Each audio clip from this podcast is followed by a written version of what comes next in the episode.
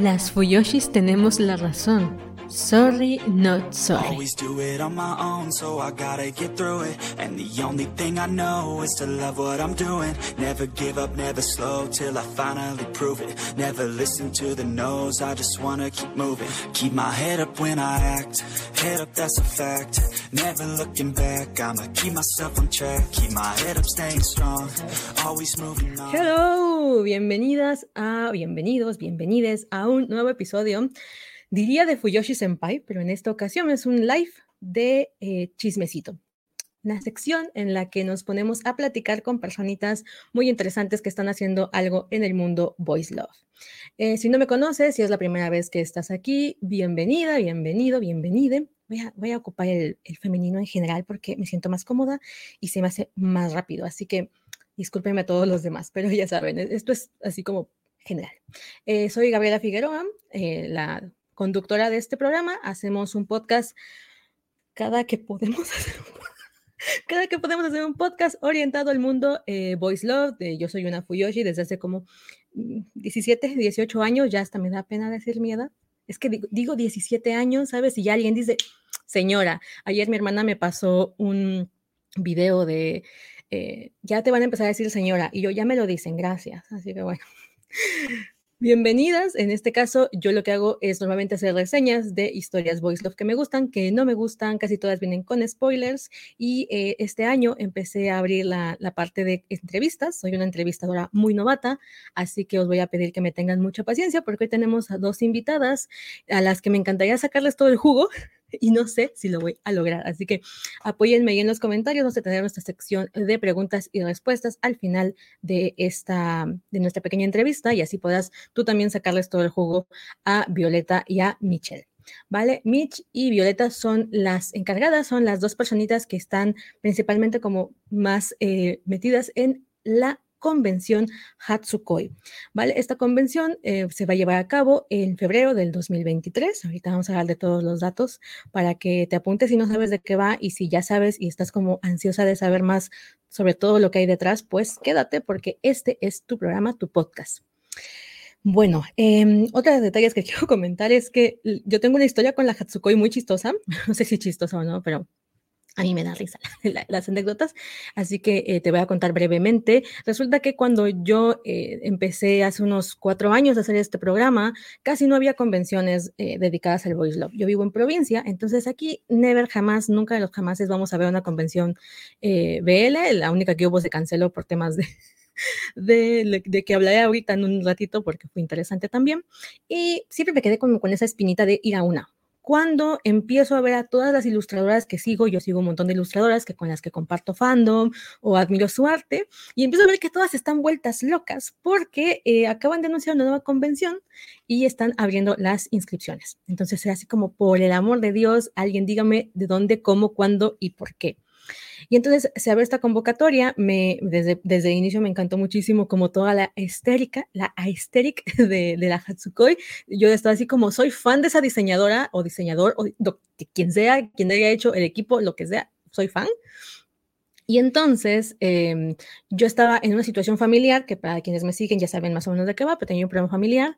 Cuando se abre la convocatoria dije, no me voy a unir porque capaz que no puedo ir, porque uno no sabe cuando tienes una persona enferma en casa qué puede pasar. Entonces ni siquiera hice el intento de, de, de sumarme. Eh, estaba yo, me estaba corroyendo la envidia. con todas las, las leyes me estaba corriendo la envidia porque eh, yo veía que todas las ilustradoras a las que yo eh, o había entrevistado o tenía cierto contacto con ellas por el blog y demás, iban a ir. Y yo como, esta era, este era mi momento para conocerlas y no voy a, no voy a ir, ¿no? Y bueno, pasó el tiempo, se cerró la convocatoria, mis, compañeras eh, ilustradoras y demás me decían, Gaby, ¿vas a ir? Y yo, mm, no, no voy a ir. Y en eso, en eso me quedé. Cuando un día amanezco con un mensaje de Instagram del de perfil de la Hatsukoi y yo con cara de, ¿what?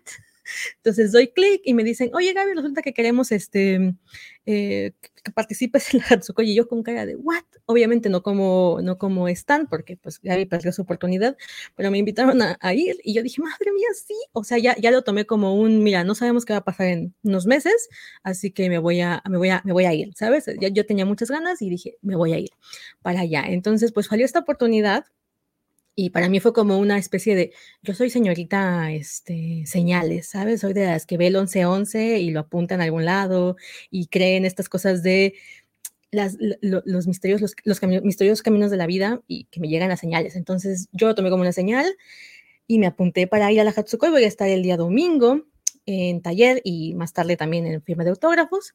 Así que, bueno, las voy a invitar a que vayan, nada más porque voy a ir yo, pero también porque yo tenía muchas ganas de ir como participante, como, como, como cliente, como no sé cómo se dice, asistente, eh, de, de, ir y comprar mi boleto y conocer a todas las ilustradoras de las que tenía muchísimas ganas de saber y de tener contacto. Así que están todos invitados ahí a la Hatsukoi, no porque participe yo, sino porque yo de verdad, si no hubiese ido, también le hubiese hecho promoción. Así que, bueno, vamos a recibir a Violeta y a Mitch, que son el ahora sí que si esto fuera una mafia, sería la líder de la mafia y la, la, la, la, mano derecha de, nuestra líder, quienes nos van a presentar un poco más del proyecto. Vamos a chismear bastante. Esto va a ser una charla eh, muy, muy amena. No queremos que sea un formato de entrevista así como muy serio, pero pues también vamos a intentar sacarles todo el jugo a ambas eh, invitadas. Así que bueno, ya están aquí arriba. Bienvenidas, bienvenides, Violeta, Mitch. Eh, vamos a comenzar. Chicas, va a estar aquí abierto la caja de comentarios. Yo les voy a ir dando un ojo. Si vemos algo interesante, lo vamos a subir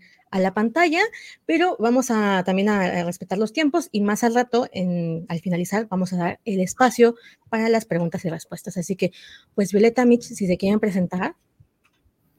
Primero la jefa.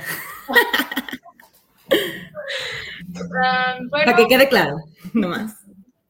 Bueno, eh, mucho gusto. Mi nombre es Violeta. Eh, pueden llamarme B. No hay ningún problema. O B o B o ahí como se les haga más sencillo. Eh, pues actualmente soy la CEO de la Hatsukoi. Eh, digo, esto es un proyecto como muy grande que se compone de muchísimas personas, pero pues siempre aquí estamos eh, Michelle y yo eh, públicamente, ¿no? Dando generalmente las entrevistas porque pues también eh, se nos da fácil hablar y hablar y hablar y, y la verdad, eso nos mandan, o sea, bueno, pues estamos aquí. Pero Mitch.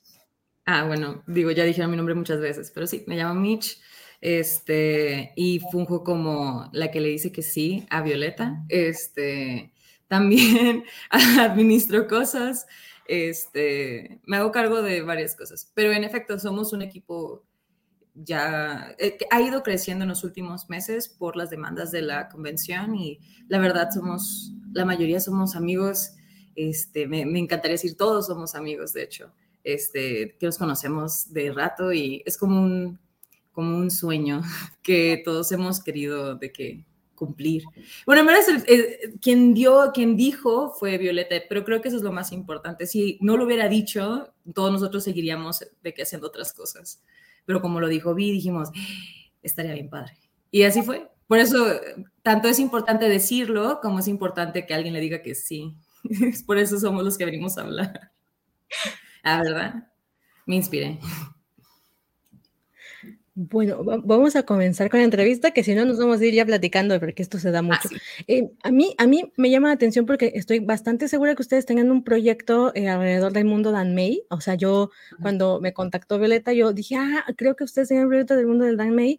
Y entonces, pues cuéntenme, ¿cómo fue que un día dijeron, o sea, vamos a aventarnos este proyecto? O sea, Violeta, si ya nos dijeron que fuiste tú, pero ¿cómo decidieron, vamos a aventarnos este este proyecto es tan envergadura, o sea, porque no, no es nada más hacer, un, eh, hacer una pequeña logística, ¿no? Sino que ustedes se aventaron, o sea, entraron de lleno y entraron con todo, porque yo estoy viendo la cantidad de invitados que tienen, de stands que tienen, de la, la, la organización. Yo soy muy mala para organizar hasta lo más básico, entonces yo vi el nivel de todo lo que estaban haciendo y sé yo, ¿cómo un día dijeron de buena manera? O sea, ¿sabes qué? Vamos a aventarnos este proyecto tan grande. ¿Qué fue lo que, la chispa, lo que motivó? Eh, em, ¿Cómo fue? Siempre hay un momento clave, así que cuéntanos, Violeta, ¿cómo fue ese momento clave? Sí, cuéntanos, Violeta, por favor. Mira, no voy a mentir, Michelle y yo tenemos muchísimos años de conocernos hace muchos años cuando, bueno, tenemos otras amigas que son muy, muy, muy cercanas a nosotros, cuando las conocí, y de hecho lo recuerdo muy bien en una comida que estábamos como 12 personas, eh, con personas pues que ya, o sea, pues que ya perdimos contacto, pero hay muchas que siguen todavía aquí, y todas ellas son testigo de que les dije, mis dos sueños es algún día tener una convención y tener una agencia de publicidad dedicada a cosas eh, muy específicas, ¿no? Y pues pasan como muchos años, eh, de repente pues eh, surgen convenciones con una temática muy específica donde estamos viviendo y decimos, es posible, o sea, es posible crear este tipo de convenciones, pero en ese momento pues todavía no era, no teníamos ni el tiempo, ni los recursos, ni muchas visiones, ni la experiencia. al pasar el tiempo y es con la llegada de la pandemia, después de haber estado como club, porque nuestro club empieza en el Danmei precisamente, empezamos a ponernos en, en, el club de la Combe de Monterrey, eh, en aquel tiempo todavía era la Combe, bueno, sí, todavía tenía el nombre de la Combe, Em, nos ponemos como club, nos montamos los tres días, así, o sea, un montonal de gente siempre la veías en el área del club de Dan May. Incluso antes ya habíamos tenido este, nuestros propios nuestros propios espacios para crear fanfiction, de que de hecho Michelle los dirigía gran parte. Em, también tuvimos eh, experiencia pues en eh, dando conferencias en, en, la Doki Doki, de hecho dimos bastante, de hecho cada año dimos una conferencia en la Doki Doki. Em, organizábamos esas conferencias, organizábamos pues eventos también más pequeños, teníamos aquí la idea de incluso crear un campamento a nivel nacional para el Danmei con experiencias súper padres, pero pues llega la pandemia. Y con la pandemia llega, bueno, ¿qué hacemos para quitarnos el aburrimiento si no podemos ir a convenciones? Y es entonces que decidimos este, crear, pues ahora sí, el, canal no puede, bueno, no es canal, sino que decidimos crear em, la página del Danmei Fest, en aquel tiempo llamado Modelo Sushi Monterrey. Empezamos a participar ah, en convenciones online, hacer concursos. De hecho, em, los primeros concursos que hacemos tienen concursos de cosplay y, de, y puedo decir, ahí sí puedo decir plenamente que fuimos pioneros en establecer la forma de competir en cosplay por medio de videos. Eh, o sea, creo que antes de eso nadie hacía concursos de cosplay por videos. Este, trajimos también a cosplayers invitados, empezamos a crecer la comunidad de Chile, de Colombia, em, trajimos a Skay, Skay estuvo mucho tiempo como invitada, eh, e invitado en, en el Danmei Fest, también estuvo en Nui, incluso pues estuvo eh, Sorato, o sea, tuvimos como muchos cosplayers ahí y pues fue un fue un escalón muy importante porque a partir de esos pequeños live viene la primera idea loca que les digo un día de la nada solo se les oye Michelle, vamos a hacer una convención online. Si se puede, si lo hacemos de esta forma, de esta forma, de esta forma. Creo que ya tengo las personas que nos pueden ayudar. Nos unimos con la comunidad de Colombia, nos unimos con la comunidad de Chile, creamos un cada equipo con su especialidad prácticamente. Y pues sacamos la primera convención online que duró cuatro días seguidos con más de 48 horas de contenido, con este, con invitados internacionales, incluso tuvimos invitados desde Japón, tuvimos invitados franceses, tuvimos eh, concurso de cosplay, o sea, fue una convención online gigante con un concepto donde hubo gran parte de este equipo.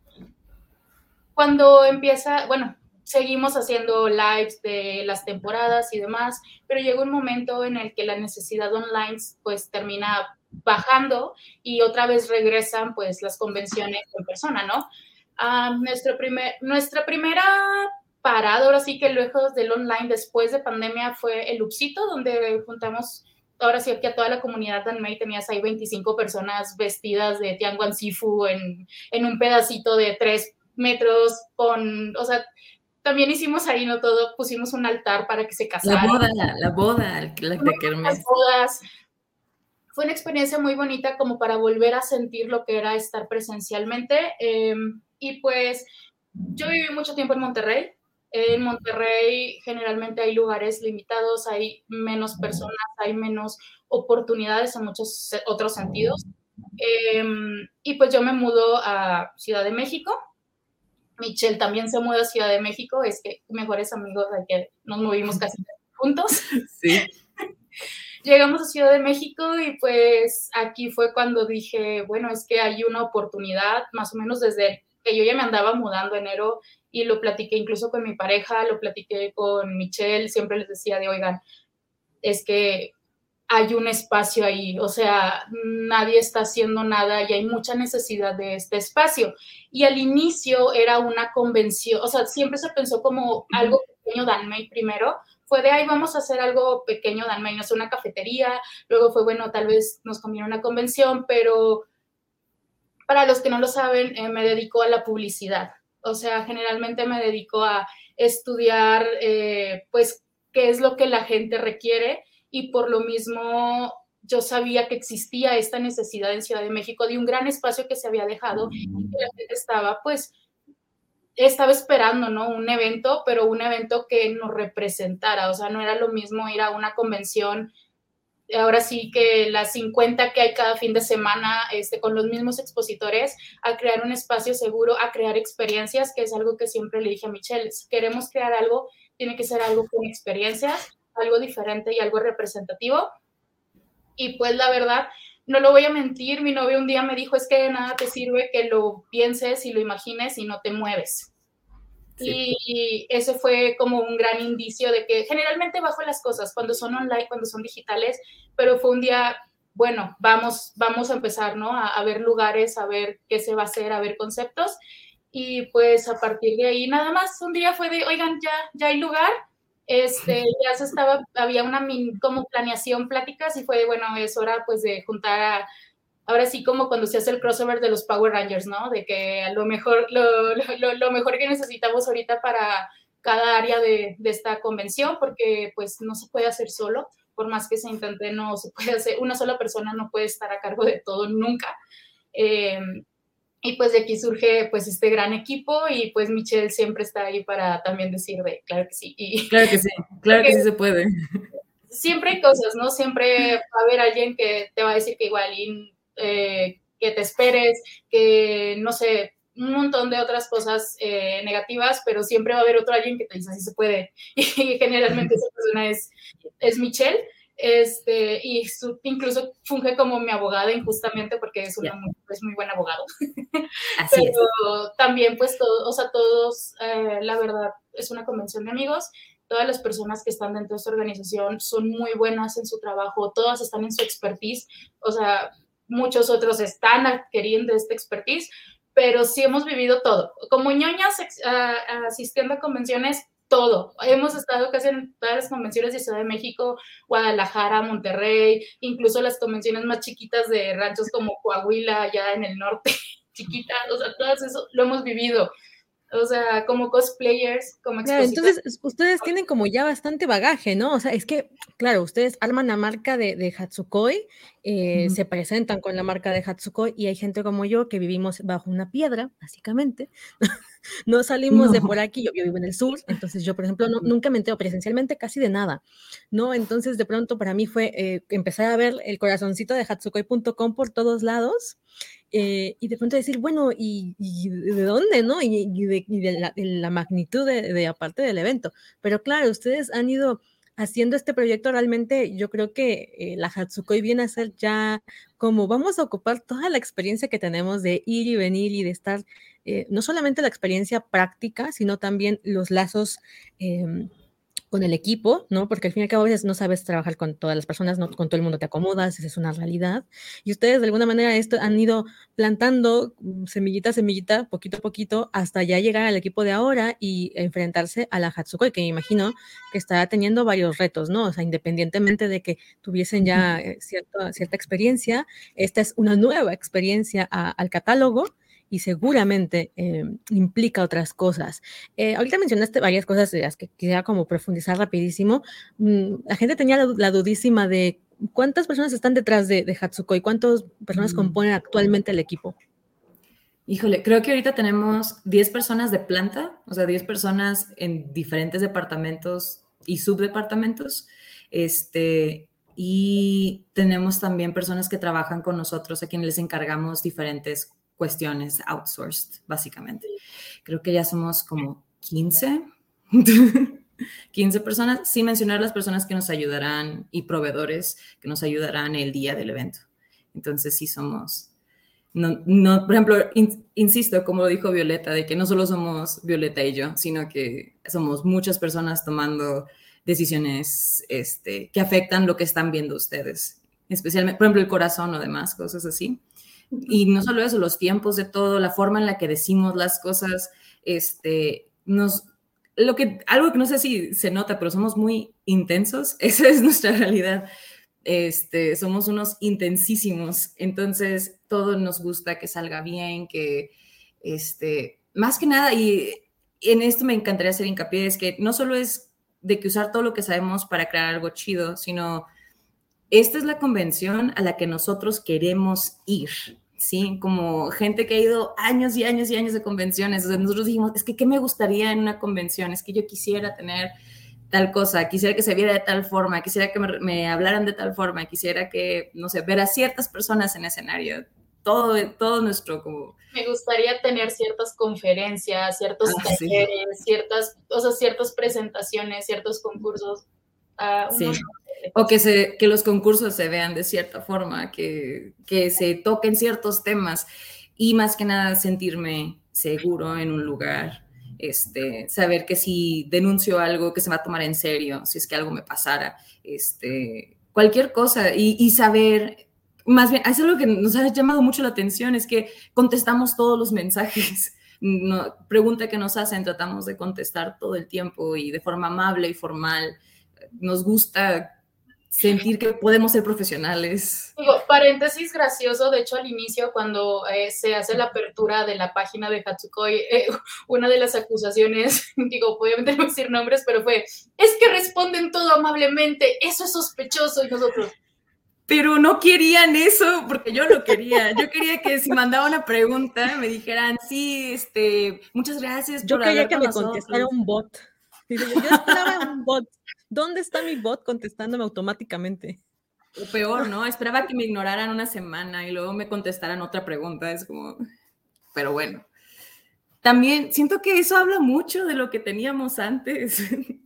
Sí, la verdad es que sí. Eh, a mí, desde el inicio, eh, yo, bueno, soy una persona que suele ponerse como antenitas, o sea, no, mm, a veces uno no sabe explicar qué es lo que sucede o, eh, lógicamente qué es lo que está viendo, pero lo sientes, o yo soy una persona que tiende a, a pensar de esta manera, de que siento cosas, ¿no? Entonces yo desde que conocí el proyecto sentía que tenían una filosofía que me agradaba, ¿sabes? Esta vib, esta vibra de, oigan, em, esta gente está haciendo algo interesante y no solamente es algo interesante a nivel eh, proyecto, sino a nivel alma, a nivel filosofía, a nivel como que compartes cosas, ¿sabes? Eh, sientes afinidad. Mm, obviamente igual y podrían compartirnos un poco em, sobre cuál es la filosofía detrás de, la Hatsukoi. Ya nos han dicho como varias pistas, ¿no? Por un lado, es una convención que están haciendo como ustedes quisieran haber eh, vivido una convención, ¿no? Es una, es una lo han dicho muy bonito, esto es una convención de amigos y creo que muchas cosas que nacen de esta manera después dan frutos eh, hermosos porque al fin y al cabo ustedes saben cómo es la parte de ser fan, cómo es la parte de ser asistente, cómo es la parte de ser tallerista o, invitado. Eh, han vivido desde muchos flancos, por así decirlo, una convención y ahora están organizando una diciendo, mira, es que en mi mundo eh, esto debería haber sido así o esto me gustaría que fuese así. Eso es muy padre. Eh, se hace a su manera también porque es verdad que cuando uno tiene un enfoque, principalmente el Ahatsukoi tiene un enfoque bastante claro, ¿no? Orientado a, a un público claro no hay, ah, eh, el, hecho de querer gustar a todo el mundo en convenciones más generales luego provoca que ciertos espacios se sientan vulnerables, ¿no? O se sientan eh, descuidados. Entonces creo que eso también es muy importante. A mí me gusta, me gusta mucho su frase de, su eslogan, ¿no? Cuénteme un poco más qué hay detrás de toda esa parte, eh, me parece muy bonito, qué hay detrás de esa parte, cuál, como resumiendo la filosofía de Hatsukoi y que la gente que nos está escuchando en este momento también sepan eh, si comparten esta filosofía y, se sientan más todavía motivados a, ir? Mm, esa es una muy buena pregunta, muy, muy buena pregunta. Claro que en la incepción de esa filosofía, porque sí, sí existe una, es que el equipo detrás de Hatsukoi somos personas queer, ¿sí? O sea, no es este siento que eso es algo que pasa en, muchos ámbitos, de que trata de haber representación o trata de haber simpatía con la comunidad, pero son otras personas quienes lo hacen. Entonces no conocen la experiencia, no han vivido de esa forma, este, no han tenido que ir a eventos y que les pasen cosas porque son de la comunidad. Y, eh, eh, entonces es difícil que en verdad entiendan nuestras necesidades. Entonces nosotros somos personas que nos este, por eso insisto mucho en es cómo nos hubiera encantado a nosotros qué temas queríamos que se dieran. Este, pero más que nada e, era eso y, por eso también hacemos hincapié en el espacio seguro. Cuando estábamos escribiendo la misión, visión de la empresa y demás, cuando lo estábamos ya poniendo este, pluma a papel, este, hablábamos sobre tener un lugar seguro, donde, se, donde nos podamos expresar. Muchas personas a través del cosplay, por ejemplo, encontramos diferentes, estas diferentes formas de expresar el género, diferentes formas de expresar la sexualidad, diferentes formas de, expresar lo que nos interesa, lo que nos gusta, cómo el, nos, o sea, es, es todo, un, es un, en verdad, un hobby transformativo. Entonces, este, por lo menos en su incepción, parte de ahí, que todos nosotros queríamos, siento que todos también en, este, en nuestro grupo tenemos una venita de, de protector, de, de, querer ayudar, de, de no quiero que le pase a otra persona lo que a mí me ha pasado, yo quiero que podamos crear una muy bonita comunidad. Y lo vimos en el Dan May. en el Dan May Fest y en Magao Sushi Monterrey empezamos a ver que podíamos comunicarnos con muchas diferentes personas y que que no era algo tan, este, siento que siempre que hablamos como que sentimientos y que todos nos queramos, cosas así, la gente es muy cínica y tiende a pensar que es imposible que ese tipo de cosas pasen, que el mundo es muy duro y muy difícil y tampoco puedo, o pues no es que no sea cierto.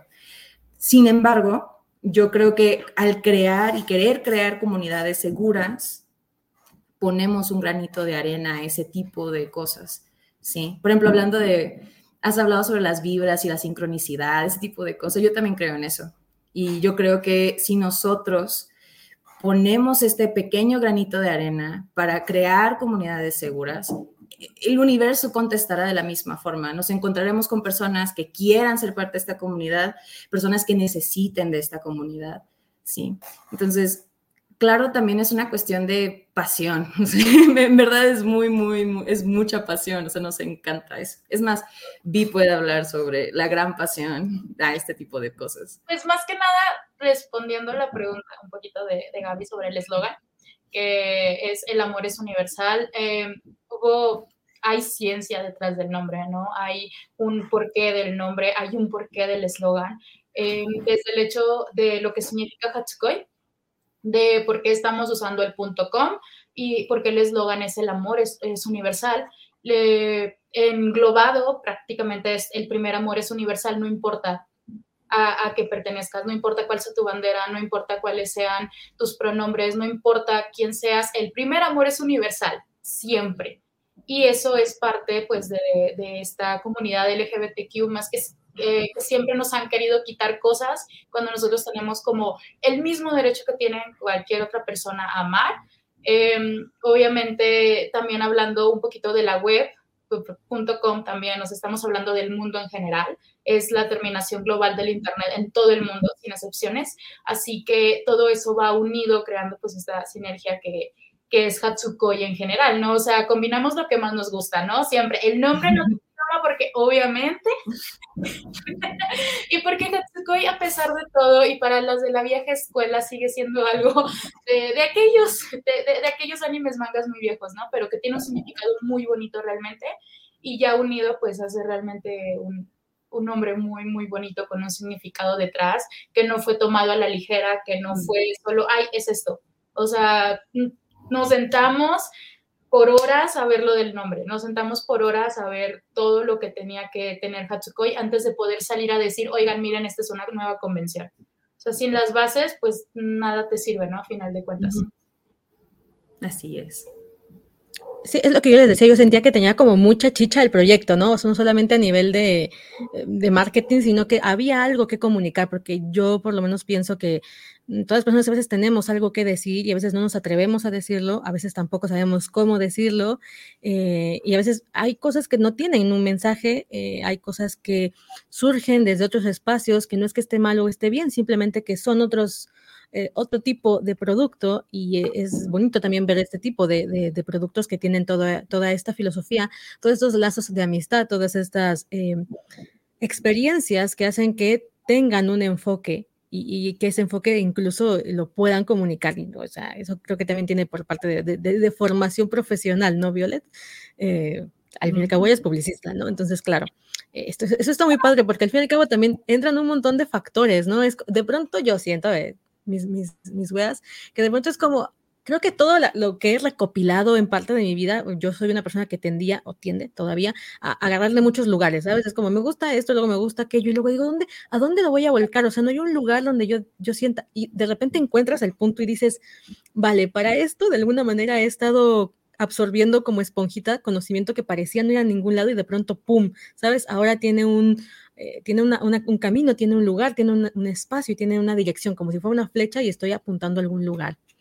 Em, aparte de, todo esto, por cierto, a mí me encantó lo de hatsukoi.com. Yo siempre decía que se me hace chistoso decir, dice, yo es estrategia de marketing, ¿o qué será el punto .com? ¿Sabes? Porque era como, pues, es que es el logo, ¿sabes? era como... Muy simple, esto creo que es bueno que todos lo sepan. Nada, nada en Hatsukoi, ni los colores, ni el nombre, nada es pensado al azar. O sea, nada fue un, ay, se ve bonito, nada fue un, ay, solo por esto. O sea, todo fue pensado y planeado porque, como mencionó Michelle, somos ese tipo de personas obsesivas. Así que, el, o sea, sí hubo mucho controversia ahí con ciertas cosas de colores, de paleta de colores, pero pues también hubo mucho trabajo detrás, ¿no? O sea, pero sí, sí fue todo, todo muy, muy pensado, no, no solo fue un punto com porque se ve bonito, porque pues generalmente es muy fácil, ¿no? Agarrar un nombre y agregarle el con a cualquier cosa y pues chido, ya está como la nueva convención, ¿no? Así que sí, sí nos tuvimos que sentar a decir qué va a ser diferente, ¿no? Lo es. Solo, te faltó decir fríamente calculado, es lo único que te faltó, ¿eh? No más. Poquito. Pero sí, la verdad. Qué bonito mensaje este. Es lo que te iba a contar. Hay mucha gente en los comentarios diciendo que eh, han sentido, así que no nada más es mi percepción, sino que han recibido una atención que, que nunca antes y que están muy agradecidos porque han sido súper amables, la verdad.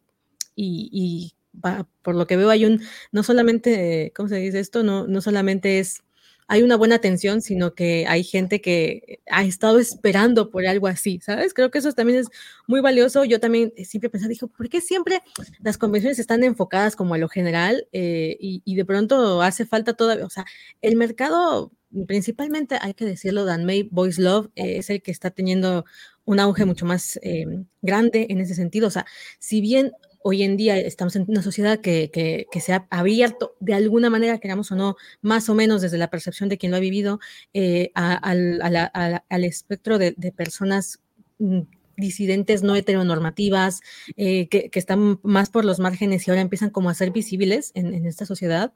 También es verdad que al fin y al cabo, hay un género, hay géneros que están también eh, tocando un lugar, saliendo, brotando, etcétera. O sea, no podemos decir que el Danmei, por ejemplo, sea algo LGBTQ+, y sin embargo está atrayendo a, bastante público que se siente eh, representado o que incluso lo puede consumir sin necesidad de eh, enfocarlo a su, mm, a su, a su parte de ser parte de un grupo, ¿no?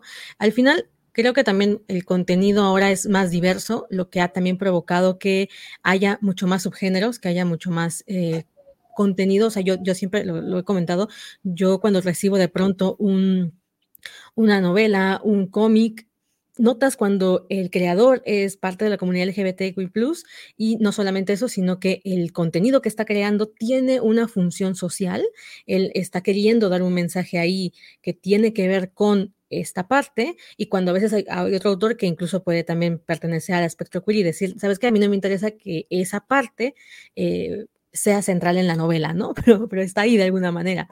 Entonces es, muy interesante esa parte también, el hecho de que eh, están llegando en un momento en el que, o sea, mm, veo, las veo y digo, miren, por la edad, yo creo que nos tocó la época en la que intentar hacer una convención de este tipo hubiese sido un fracaso en cuanto a números, ¿no? Hay, hay que ser sinceras, o sea, había un momento en el que había poco BL en general, había menos GL todavía, eh, ni se hable de otro tipo de contenidos, eh, principalmente los LGBTQ+, tenían más que ver con una cuestión de resistencia o revolución y estaban en un mundo muy, underground ese contenido.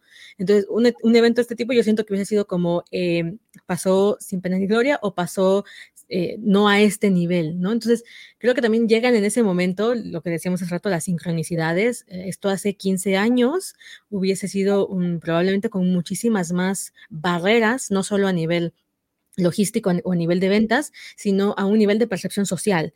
Yo vivo en el sur y aquí tuvimos una bronca hace relativamente poco, un año yo creo, eh, un intento de convención con este enfoque, con, enfoque en GLBL y Gentai en realidad. Eh, era algo un poco progresista para el sur, la verdad, y literalmente una noche antes de que se llevara a cabo el evento, llegaron las autoridades a cerrarlo porque por un rollo de eh, hay este, niños en peligro ante este contenido, eh, desde dónde se estaba enfocando. Obviamente también hay, hay, un rollo de, bueno, qué tal estuvo la organización, cómo se anunció, que la podríamos platicar, pero sí es verdad que de alguna manera también socialmente la gente estaba escandalizada, ¿no? Entonces eh, la gente también preguntaba aquí en, los comentarios y en, en, el chat sobre si tuvieron algún problema a nivel logístico por el tipo de evento que era. Pues, mira, Híjole.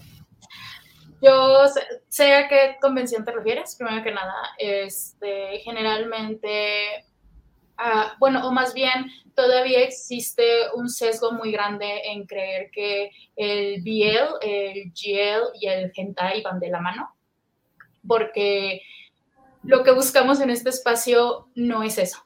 Eh, no es para nada decir, ay, es que tenemos una convención ya hoy, una convención Yuri o una convención hentai, esta es una, esta es una convención LGBT que representa a la comunidad, que buscamos que sea un lugar seguro de la comunidad. Tú, decir, por ejemplo, que es una convención eh, que podría decir que mucha gente lo dice ya hoy, siento que siempre le quita el foco a todo lo demás que queremos ver. Por ejemplo, hablando un poquito de los comentarios que, pues, que estoy viendo por aquí, alguien menciona que por qué nos enfocamos tanto en cosplayers o eh, y cuando, sí, este, y para cuando influencers y TikTokers del BL. Ah, quiero, quiero manejar esto de esta forma. Dentro de la sombrilla del LGBT en general, generalmente también existen focos más grandes. En este caso, generalmente la comunidad siempre se enfoca más en, en la letra G, ¿no? O sea, pues todo lo que es BL ya hoy, eh, la gente em, se llega como a dejar llevar un poquito por eso y si, te, y si se pueden fijar todos nuestros invitados y fue una de las razones principales por la cual decidimos incluir las banderas, son parte de la comunidad que son menos representadas y que tienen menos foco y que pocas veces encontrarían un espacio para que ellos puedan demostrar su talento, su trabajo y quiénes son la representación de todas las banderas y de toda la sombrilla de la comunidad es muy importante dentro del evento. La razón por la que no tenemos a 50 TikTokers BL, la razón por la que no tenemos a 50 cosplayers que hacen BL, porque no es solo hacer el BL, son personas que viven en la comunidad todos los días, que su compromiso con el cosplay ha sido parte también de la comunidad. no es eh, solo ahora sí que ponerte el traje, sino que ellos representan a la comunidad y lo vemos en todo. Eh, también tenemos una variedad muy grande de ilustradores, tenemos una variedad muy grande de artistas, porque, mm, eh, por ejemplo, actualmente hace unos, unas semanas anunciamos a Hidden, que es una gran representante actual de, de la comunidad, ¿no? Eh, y especialmente de, del ñoño mundo, porque pues a Hidden le gusta mucho el cosplay y también parte representativa actual de la comunidad, es una bandera actual. Así que digo, para los que tenían esa duda, sí me gustaría mucho que se vea el evento como una apertura a toda la, comunidad y no solamente estar enfocados en el nicho del biel o del yaoi. Em, sí, obviamente siempre... Sí. Yo, también quisiera matizar eso porque creo que eh, eh, hay que separar un poco. La convención es, eh, es una convención que, que está haciendo un espacio para comunidad, gente, eh, artistas, cosplayers y todo que están en el espectro LGBT, que, pertenecen a la comunidad, pero no forzosamente eso implica lo que vendes, ¿sabes? Es que también hay, hay, un rollo de, bueno, al final, como decía em, Violeta, pues el mercado es el mercado y gran parte de lo que consumimos por el tema de oferta y demanda, pues hay muchísimo BL, ¿no? O sea, es algo que es como para vender, o sea, nosotros los que son fans, yo creo que la mayoría de los que, los que están yendo a la convención y tienen su, su puesto y, llevan su mercancía y demás, pues por un lado tienen este logro de oferta y demanda y por otro es que también son fans de, del BL, ¿no? O sea, el hecho de que tú seas eh, asexual, que seas eh, queer, que seas eh, demisexual, no implican tus gustos comerciales, ¿sabes? Es como creo que también hay que, hay que separar esa parte, está muy padre. O sea, si hay más oferta en cuanto a contenido BL, en cuanto a mercancía BL, a veces que sí pasa, pues es un rollo de que a veces es lo que te gusta, lo que se está vendiendo y, lo que te mola en ese momento de tu vida, ¿no? Pero le estás comprando a alguien que básicamente eh, es una persona en, su totalidad con todo lo que eso implica, con sus matices, sus creencias, eh, su ideología, su, amor. O sea, no sé si me explico, no, no estás asistiendo a una convención donde vas a, encontrar tiendas gigantes a las que, compañías en las que te vas a comprar, estás conociendo artistas en todo el, el espectro queer, en todo lo que implica, por ejemplo, yo veo que van algunas de mis paisanas eh, de Oaxaca, somos de Oaxaca, van, a ir a la convención, estoy súper emocionada porque también voy a encontrarme ahí a mis paisanas, este, y, y a, por ejemplo, ahorita está comentando Estudio 13, eh, que conocemos a Slisbe, que es parte de, Estudio 13 y que ya también está por aquí en el podcast, si quieren escuchar un podcast con ella, tienen aquí por aquí la referencia, eh, y, dices, hay, hay mucha gente allá que es muy diversa en todo, ¿sabes? O sea, esta es una convención enfocada en diversidad, en un aspecto de la diversidad, y eso es a lo que estás asistiendo. Yo creo que eso también es como parte de... Siento que es exactamente lo que dices y, por ejemplo, es algo muy importante. Cuando tú creas estos espacios, tú le das la oportunidad a la gente de crear historias donde la comunidad queer sea representada y que no sea solo el biel o el yaoi, que es lo comercial. Cuando vas a cualquier otra convención dices, ah, voy a encontrar biel y yaoi, es comercial, lo crean al momento en que tú abres este tipo de espacio donde puedes encontrar otro tipo de material y que no está solo enfocado en lo comercial, es que los artistas se animan a crear nuevas historias. Es que los artistas dicen, ya hay un espacio donde yo puedo vender esto, ya hay un espacio donde yo puedo exponer mis historias, donde la gente se va a sentir identificada y no solo lo vamos a, consumir comercialmente. O sea, sí vamos a tener siempre lo comercial, porque mentiría si te digo que yo no soy fan del BL, del Yaoi, del Tanmei, de todos los géneros. O sea, sí sería, se vería muy muy, ay, claro que no, Violeta, no, yo inicié ahí. Así es. Pero, este espacio es precisamente para esto, ¿no? De que tener todo el Gears Love que podamos, de tener eh, historias que digas, es que yo, yo, yo soy el de la historia, ¿no? O sea, yo no solo es de, uy, sí, me encanta verlos, es de, yo me siento identificada con este contenido porque yo lo he vivido, o sea, es parte también de la sociedad en la que estamos representados y encontrar un lugar donde puedas consumir esas cosas, siento que es algo muy importante. Y porque yo también voy a ir a comprar cosas, ¿verdad? Claramente. Este, tenemos ya lista. Ya vimos todas las preventas. La ganancia de la Hatsukoi se va a ir en la Hatsukoi. De la Hatsukoi para la Hatsukoi. De la Sí, sí, cierto, se va a hacer alimentación. Claro, eso está, eso, yo creo que tienes toda la razón. El otro día estaba platicando sobre este tema de oferta y demanda. Es verdad que Em, en el tema de artistas, y yo no, no, dudo que cualquiera que esté escuchando esto, que sea artista y se dedique a algo artístico que quiera sacar eh, como venta en algún lado, o sea, tú como artista, te claro, lo haces por amor al arte, pero también quieres sobrevivir de esto, me encanta el, término sobrevivir, quieres vivir de esto, y, y siempre te encuentras como en esa, en esa disyuntiva de, oh Dios mío, es que hago esto, que es lo que quiero hacer, pero igual y no se vende porque cuando yo vaya a una convención general, ya en una convención general ya hay poco público para el BL eh, o para el GL o para algo eh, disidente, ¿no? Ya, ya el público es más reducido en general. Ahora encima de todo, llevo algo que es todavía más específico, que es original, por ejemplo, un original character, una historia original, que no es algo que vieron en un anime y van a comprarlo, sino que es producto 100% eh, hecho aquí con, toda, con todas las de la ley Em, dices, no, no tiene sentido, voy a invertir horas de mi tiempo, energía, vida, eh, dinero y después nadie lo, va, no, nadie lo va a adquirir, no hay espacios para que yo lo oferte, ¿sabes? Entonces, esta es una super puerta. Yo vi varios de los que van a ir, eh, son gente que está haciendo también trabajo original, ¿no? Es decir, estaba entre sus fanzines, sus fancómics, sus cómics originales, sus novelas originales. Yo por mensa que no me apunté. Entonces, e, ese es un tema también que me gustaría muchísimo aclarar. Eh, generalmente aquí mm, la persona que se está, ay, es que no sé si puedo decir su nombre en, en, pero la, nuestro querido coordinador, coordinador expositores, pues se dio la tarea, ¿no? De ir de que literalmente red por red, respuesta por respuesta, página por página, imagen por imagen, revisando el tipo de contenido que vamos a tener en esta convención. No fue un solo, ah, yo me inscribo y ya pagué mi mesa. Eh, para eso hay muchas otras convenciones, ¿no? A final de cuentas. Eh, aquí sí fue, buscamos justo esa variedad, buscamos artistas eh, que pudieran dar este plus, ¿no? O sea, que pudieran, no, no te voy a decir de, ay, es que tiene cinco seguidores, no lo vamos a querer ahí. Al contrario, su arte es bellísimo, tiene 200 seguidores, no tiene plataforma, dale lugar, porque en pocos lugares se lo van a dar.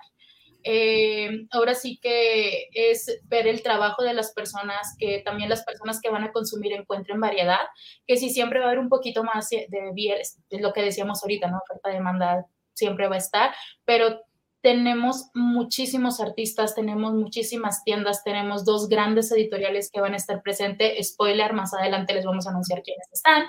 Este, así que, pues prácticamente híjole, ¿qué les digo? Sí, hay de todo, o sea, vamos a encontrar de todo y vamos a ver artistas con sus obras originales preciosísimas que vale mucho la pena conocerlos, que vale mucho la pena leer sus contenidos y también tenemos a, muchos de que están en Webtoon, eh, que pues también Webtoon ha sido una plataforma muy importante actualmente para, para las historias queer. Este comentario también está genial. Dice, lo que más amé es que vas a poder encontrar arte original, no la piratería que siempre terminamos topándonos en cualquier convención. Sí. ¿Qué te digo? Sí, es, es verdad. Eh, hablando de, todo este, este asunto de, de, la, de, la, disposición y de las mesas, a mí sí también me sorprendió muchísimo la organización y me dejaron en los stickers de preguntas que hice en mi Instagram sobre cuándo empezaron, o sea, desde qué momento dijeron, vale, ya, vamos a montarnos a esto, cuándo ponemos fecha y cuándo comenzamos con toda organización. Ahí me llamó mucho tiempo, mucho, mucho la atención el proceso de selección, ¿no? Porque dije, están cuidando detalles, eso se, valora, ¿no? Este rollo de vamos a hacer una convocatoria y de verdad nos vamos a ir uno por uno, ¿no? De, ir viendo eh, artistas que valgan la pena, que tal vez por X situación todavía no encuentran su nicho, tal vez todavía no despegan como merecen despegar, porque uno los ve y a veces como como fan, como lector, como em, sí, así que fan del artista, dices, ay, es que me encantaría que estuviera más gente, que, porque cuanto más gente apoye a alguien, es obvio que va a poder estar en más lugares, va a poder hacer mejores cosas o más grandes, o va a poder llegar a mi rancho algún día, ¿no? ¿Saben? Eh, creo que eso es muy valioso, de verdad. Yo debo decirle que, que todos mis respetos a este enfoque que tienen, porque no es muy común eh, yo últimamente vivo un poco frustrada a nivel personal por el tema de que tú estás haciendo una historia y de repente tienes ese freno de decir, se va a vender, alguien le va a interesar, tengo que volverme demasiado comercial para esto, eh, habrá un espacio para que yo vaya y, anuncie lo, mío y, no, no, pase desapercibido, porque ya tú estás en ese momento, eh, México principalmente no tiene una industria muy amplia para hacer contenido, es decir, no, somos, no vivimos en China, ¿no? De que tú digas, hoy voy a publicar en Wattpad y de pronto eh, me van a hacer un anime. No, aquí no va a pasar. no, no, si te pasa, te irá muy bien y, hoy en día a veces, por ejemplo, gente en Wattpad que termina haciendo película y demás, eh, es por el apoyo de la gente. Es porque hay gente que valora ese trabajo, que, que lo mueve y yo creo que lo que más importa en estos tipos de situaciones son las redes de apoyo. Eh, la Hatsukoi al fin y al cabo es un evento, es una empresa como, como quien dice, pero tiene esta filosofía de red de apoyo y eso yo espero de verdad de corazón que los haga crecer muchísimo. Entonces, bueno, en, algo, que, algo que quieran comentar sobre el tipo de, de, organización que nos encantaría como chismear ahí como tras bambalinas. Pues eh, digo, nada más sobre este comentario. Eh, solamente quiero que sepan que sí estamos cuidando muchísimo que su arte se respete que todos los expositores puedan exponer, ahora sí que todo, muestren su talento, chicas. Porque sí creemos que es muy importante que, que lo original este, sea una parte fundamental, porque a pesar, a pesar de todo, y bueno, este es un tema muy importante. También las, eh, no sé si se dieron cuenta o si ya vieron varias cosas de escenario, hay conferencias que estamos buscando porque como dices, no hay muchos canales y a los pocos canales en los que puede existir esta difusión, la gente no sabe cómo llegar o no saben que existen. Así que el reto también de esta convención es darles las herramientas a todos estos creadores para que puedan llegar. Digo, una de esas conferencias incluso pues es la que tú vas a dar sobre eh, cómo pasar pues de ahora sí de tu fanfiction a, un libro. Tenemos la super conferencia de Webtoon que va a tener ahí a, pues a, a que es una gran artista, que también va a estar un editor encargado de más de tres historias ahí.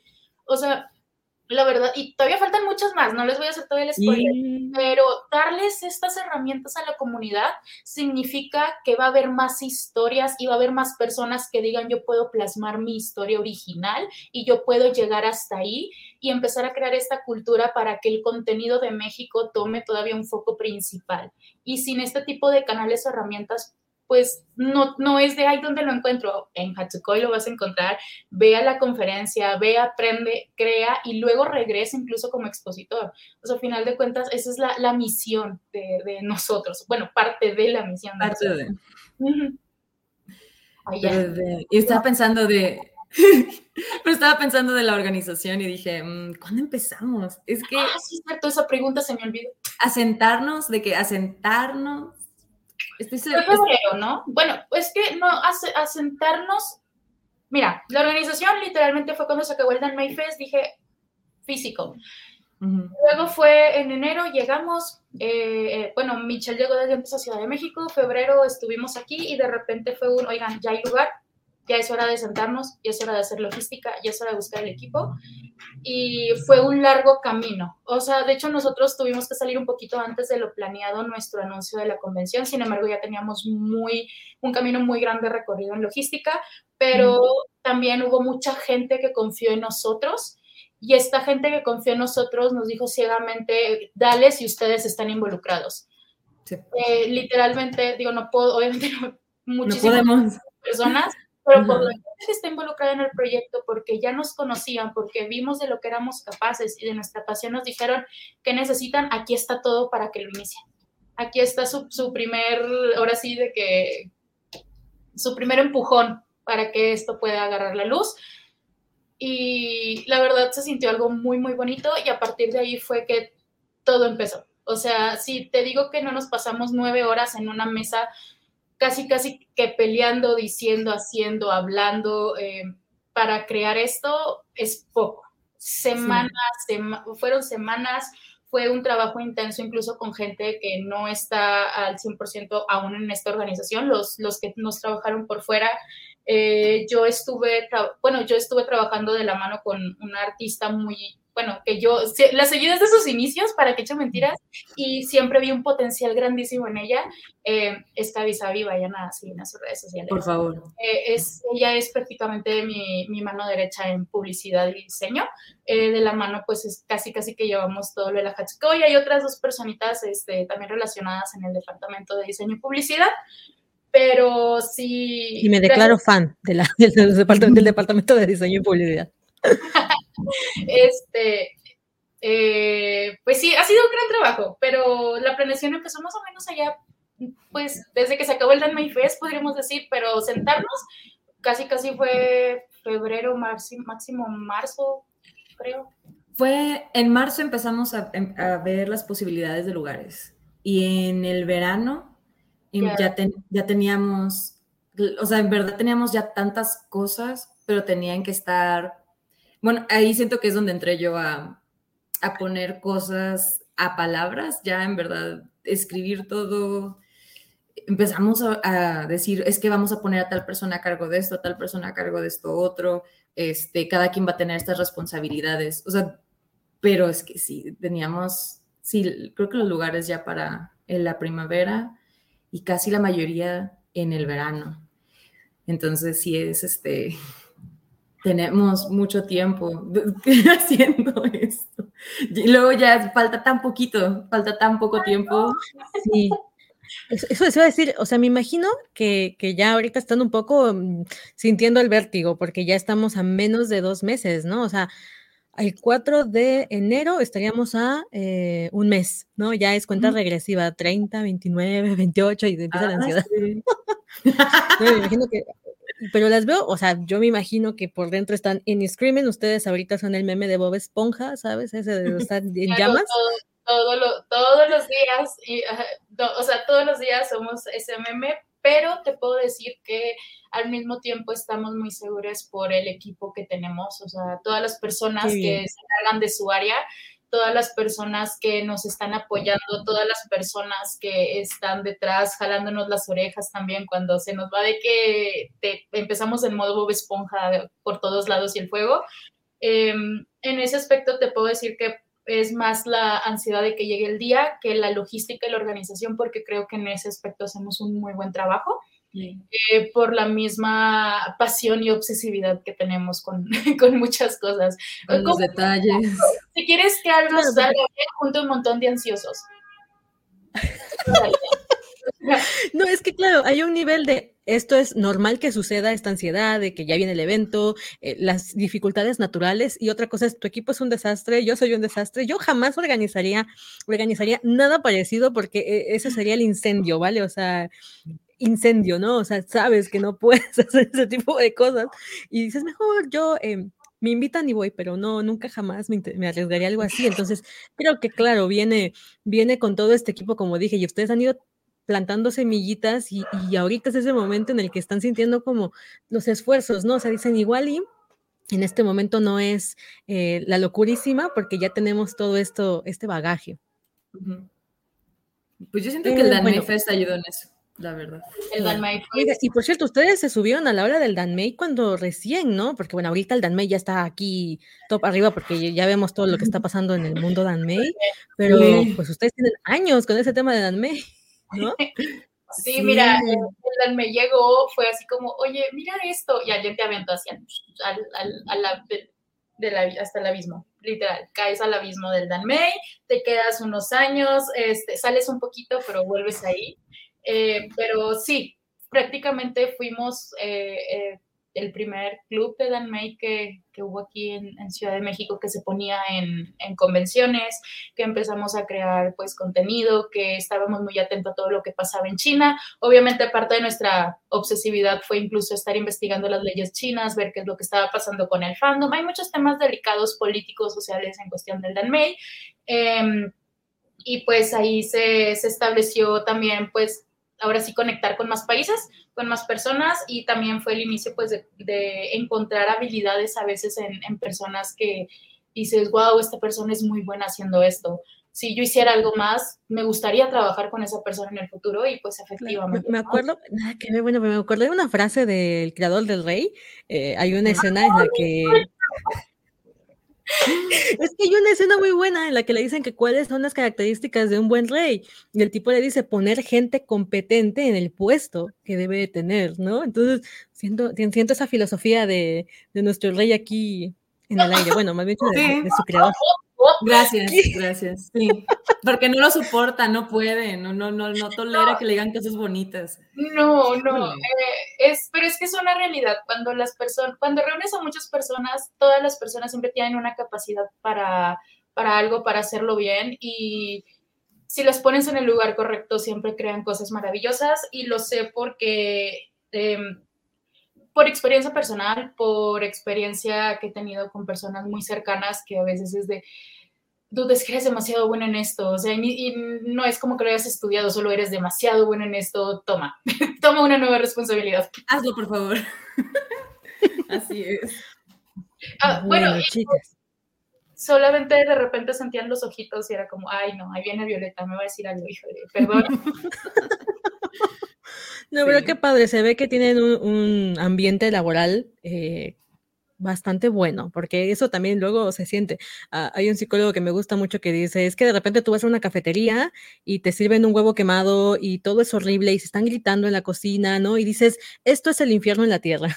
¿Sabes? O sea, esa cocina es el infierno en la tierra. Yo, yo tuve un negocio familiar y sé lo difícil que es intentar tener eh, coordinación con gente a la que de alguna manera quieres y también de alguna manera no soportas, ¿no? La familia no es elegida y a veces es como, te detesto con el alma, te amo, pero te detesto con el alma, no, sirves para tu puesto, ¿no? Yo era esa que no servía para el puesto. Ay, no. ¿No? Entonces, eh, claro, sí, entiendo que se nota también cuando el equipo está bien cohesionado, cuando incluso cuando hay... Eh, Obviamente no, no, todo el mundo piensa igual y obviamente hay momentos en los que no coinciden, pero tienen esos canales de comunicación abiertos, tienen ese buen feeling y eso se resuelve, que eso es lo más importante en un equipo de trabajo, eh, resolver los problemas que se van presentando y llegar a la meta de la mejor manera, de la manera más óptima y sana mentalmente posible. ¿No? Bueno, eh, yo tengo varias preguntas aquí, de hecho, si, si quieren comentar algo más de manera general, eh, es el momento como para que digamos fechas. Eh, sabemos que es en la Expo Reforma, el 4 y 5 de febrero de 2023. Sabemos que hay también muchos tipos de pases. Yo también me confundí en esa parte de los pases. Entonces, si nos pueden explicar ah. brevemente eh, cuáles son los tipos de pases, los que ya se acabaron, porque también me di cuenta que algunos desvolaron. y después ya nos podemos ir con las preguntas que tengo como aquí en el, en, que me dejaron días antes y abrimos el chat para empezar con el tema de, responder. Va. ¿Quieres? Mira, ya sabía. bueno, es que. Bueno, va, va, va, Este, bueno, con boletos sí tenemos muchos boletos. Ese, sí queríamos este, poder ofrecer muchas cosas. Creo que siento que parte de la confusión es que los boletos son muy específicos. Entonces, por ejemplo, tenemos los boletos generales, el pase general. Este, hay uno para el sábado y hay uno para el domingo. ¿sí? Esos son los que pueden conseguir este, el, día, el mero día en, en la convención. Ahorita también los estamos vendiendo por boletia. creo que todos estos los estamos vendiendo por boletia, excepto los que ya se acabaron. En, todos lados. O sea, boletos generales hay en Boletia, hay en Usagi Tokame y es, va a estar el día del evento. Ah, Usagi Tokame es este, este establecimiento aquí en la Ciudad de México en donde pueden ir a comprarlos. Para los que son de fuera, lo lamento, este es el único establecimiento físico en donde los estamos vendiendo. Este, esos son los primeros, los, este, los de todos. tenemos varios pases backstage. Este, tenemos los que son nacionales, para nuestros invitados que son, este, y de hecho, mí tenemos nacionales, bueno, obviamente mexicanos, artistas, o sea, ilustradores, que son Carla Terry y Drunken Fix, y tenemos, que es un acceso a ellos. No, eh, no. los vas a confundir. Ah, ves, yo siento que deberíamos demostrarles la tablita que tenemos en la pues, página. Mira, vamos rápido. Porque dicho... Tenemos, tenemos invitados nacionales. Skate Enui, Cosplayer Backstage. ¿Qué es lo que incluye? Es la fila rápida, es una photocard especial, son, eh, este, de hecho son tres photocards especiales. Em, también incluye su tote bag e incluye también que puedas acceder lo más cerca que se pueda de escenarios de ellos, ¿no? También tenemos exactamente el mismo pase, pero para internacionales. Aquí accedes a fila rápida de, de Inc de Avis, que son nuestros invitados eh, que vienen desde Corea. Em, eso es como solo los que quieren ir a enfocarse, ¿no? A ver, cosplayers. Luego tenemos a los ilustradores. Eh, los ilustradores tienen un pase de fila rápida. O sea, tú con tu pase de ilustrador puedes pasar rápido a la fila de Drunken Fanny, eh, puedes pasar a la fila rápida de Carla Terry y puedes pasar a la fila rápida también de Lancer, que ellos son nuestros invitados VIP, de los cuales hay eh, boletos específicos y muy especiales. Luego, el boleto general te da acceso a todas las filas, solamente que detrás de estos pases especiales. Eh, ahora, sobre los pases generales, estos pases tienen derecho a que también hagas tu fila con los invitados de honor. Los invitados de honor están ahí como una representación de lo que ya mencionábamos de, de la comunidad LGBTQ más. Este, así que no hay ningún problema para ver a Tuti, para ver a Fai, para ver a, este, Kion, para ver a Joana. Eh, no necesitas un pase especial. Con el general solo vas, haces tu filita y todo, ¿ok? Y luego tenemos el que se pelearon y que se acabaron en cuatro minutos. Literalmente cuatro minutos. Los full access volaron. El full access te da acceso a todas estas filas te da acceso prioritario, pero por ejemplo, en el caso de eh, el backstage, el backstage internacional va antes que el full access, porque ese es específico para el cosplayer, pero luego van los full access y luego va la, fila normal. Ah, pero el full access tiene algo bien chido, que es la zona lounge. la zona lounge es una zona dedicada que, este, pues, ahí entras te sientas, te puedes quitar la peluca si eres cosplayer, puedes platicar un ratito, puedes ahí echar tu tecito, luego te sales y te vas y todo tranquilamente, pues ahora sí que las veces que quieras. Y también tenemos como pase especial el pase cosplay. Ah, el pase cosplay lo creamos porque somos cosplayers. Fuimos bueno, somos cosplayers desde hace muchos años. Seguimos siendo cosplayers. Seguimos siendo cosplayers, aunque no lo crean. Este, y ese pase cosplayer está pensado para las necesidades que siempre nos surge cuando pues andamos ahí en el evento, ¿no? De que traer todas las maletas, de que tienes sed, de que tienes hambre, de que dónde me pongo la peluca. El pase cosplayer eh, se me hace un pase muy bonito porque siento que la gente nunca piensa en los cosplayers, alguien quiere pensar en los cosplayers y no solo es darte un pedacito con una mampara y ahí a ver cómo te arreglas, ¿no? O sea, aquí vamos a tener vestidores, vamos a tener eh, por ahí un área muy chida para que puedan pues estar los que tienen este pase. El pase cosplayer también te incluye paquetería este, y también te puedes entrar a esta zona, a esta zona lounge para descansar. Y ahora para los que han preguntado, sí va a haber zona de descanso para la gente normal, obviamente no, no va a haber, no, obviamente no vamos a tener mil sillas, ¿no? Pero va a haber una área muy considerable para que las personas puedan sentarse, no para, para que descansen y puedan seguir. Y este, no sé qué, ah, bueno, y actualmente el pase de fila rápida de Hidden, eh, que ese pase pues es obviamente muy especial, es para que pases más rápido a ver a Hidden, que tiene su print y pues te firman. Y creo que son ahora sí todos. Ah, y el de dos días, pero pues ese nombre lo dice, ¿no? Para que entres los dos días. Esta información está en Facebook, la hemos compartido, la podemos volver a compartir también. Tenemos una tablita que lo explica todo. Este, pero yo creo que la, la mayoría de, los, este, de las um, dudas tenían que ver con lo específico, en verdad. Pero también en Bolete tenemos las descripciones. Sí, sí, la verdad es que sí, sí, sí tenía que ver con lo específico. Aquí hay una pregunta relacionada, dice, ¿los vestidores también van a estar disponibles para los que no tenemos pase cosplay? Ok, aquí es exactamente lo mismo que mencioné sobre prioridad. Existe una prioridad sobre el pase cosplay. El pase cosplay siempre va a ser, o sea, si tú tienes el pase cosplay, tú entras, ¿no? O sea, entras a vestirte siempre. El primer vestidor que ya esté desocupado y tú tienes tu pase cosplay, tú entras.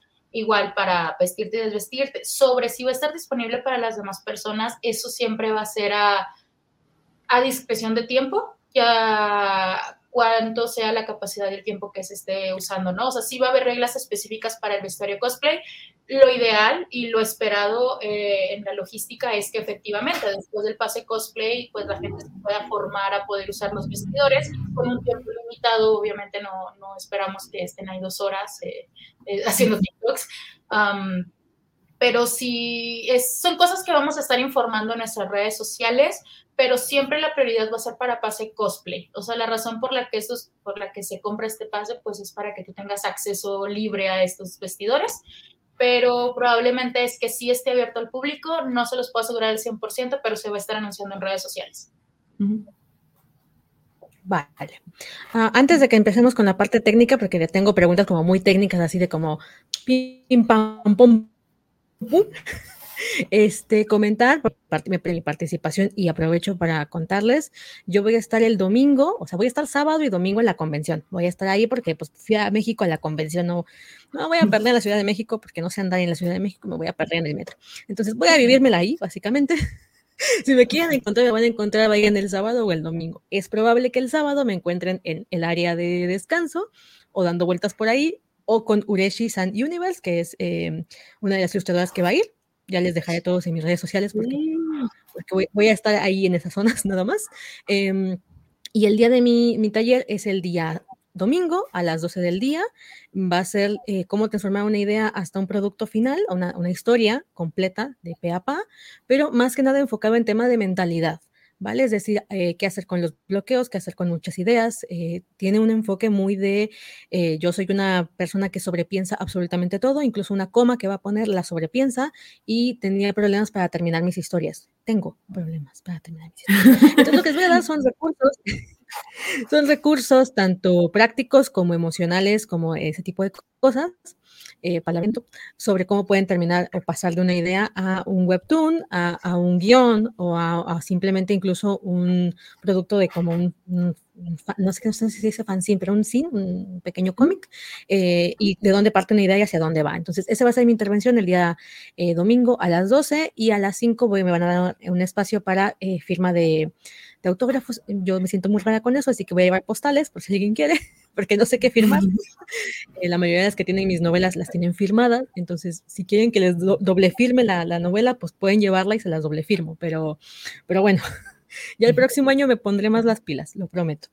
Ok, ahora sí, vamos a la ronda rápida de preguntas y respuestas. También si tienen alguna pregunta para mí me la pueden lanzar, pero eh, vamos a, a, irnos así con lo mío primero, que yo la dejaron por aquí. Dice, los expositores sí podrán comer dentro del evento. Yo sé que la gente como yo no vamos a poder comer dentro del evento, por eso el pase podemos ir y venir, entrar y salir, pero en los expositores que igual no pueden dejar la mesa sola, ¿qué pasa con ellos?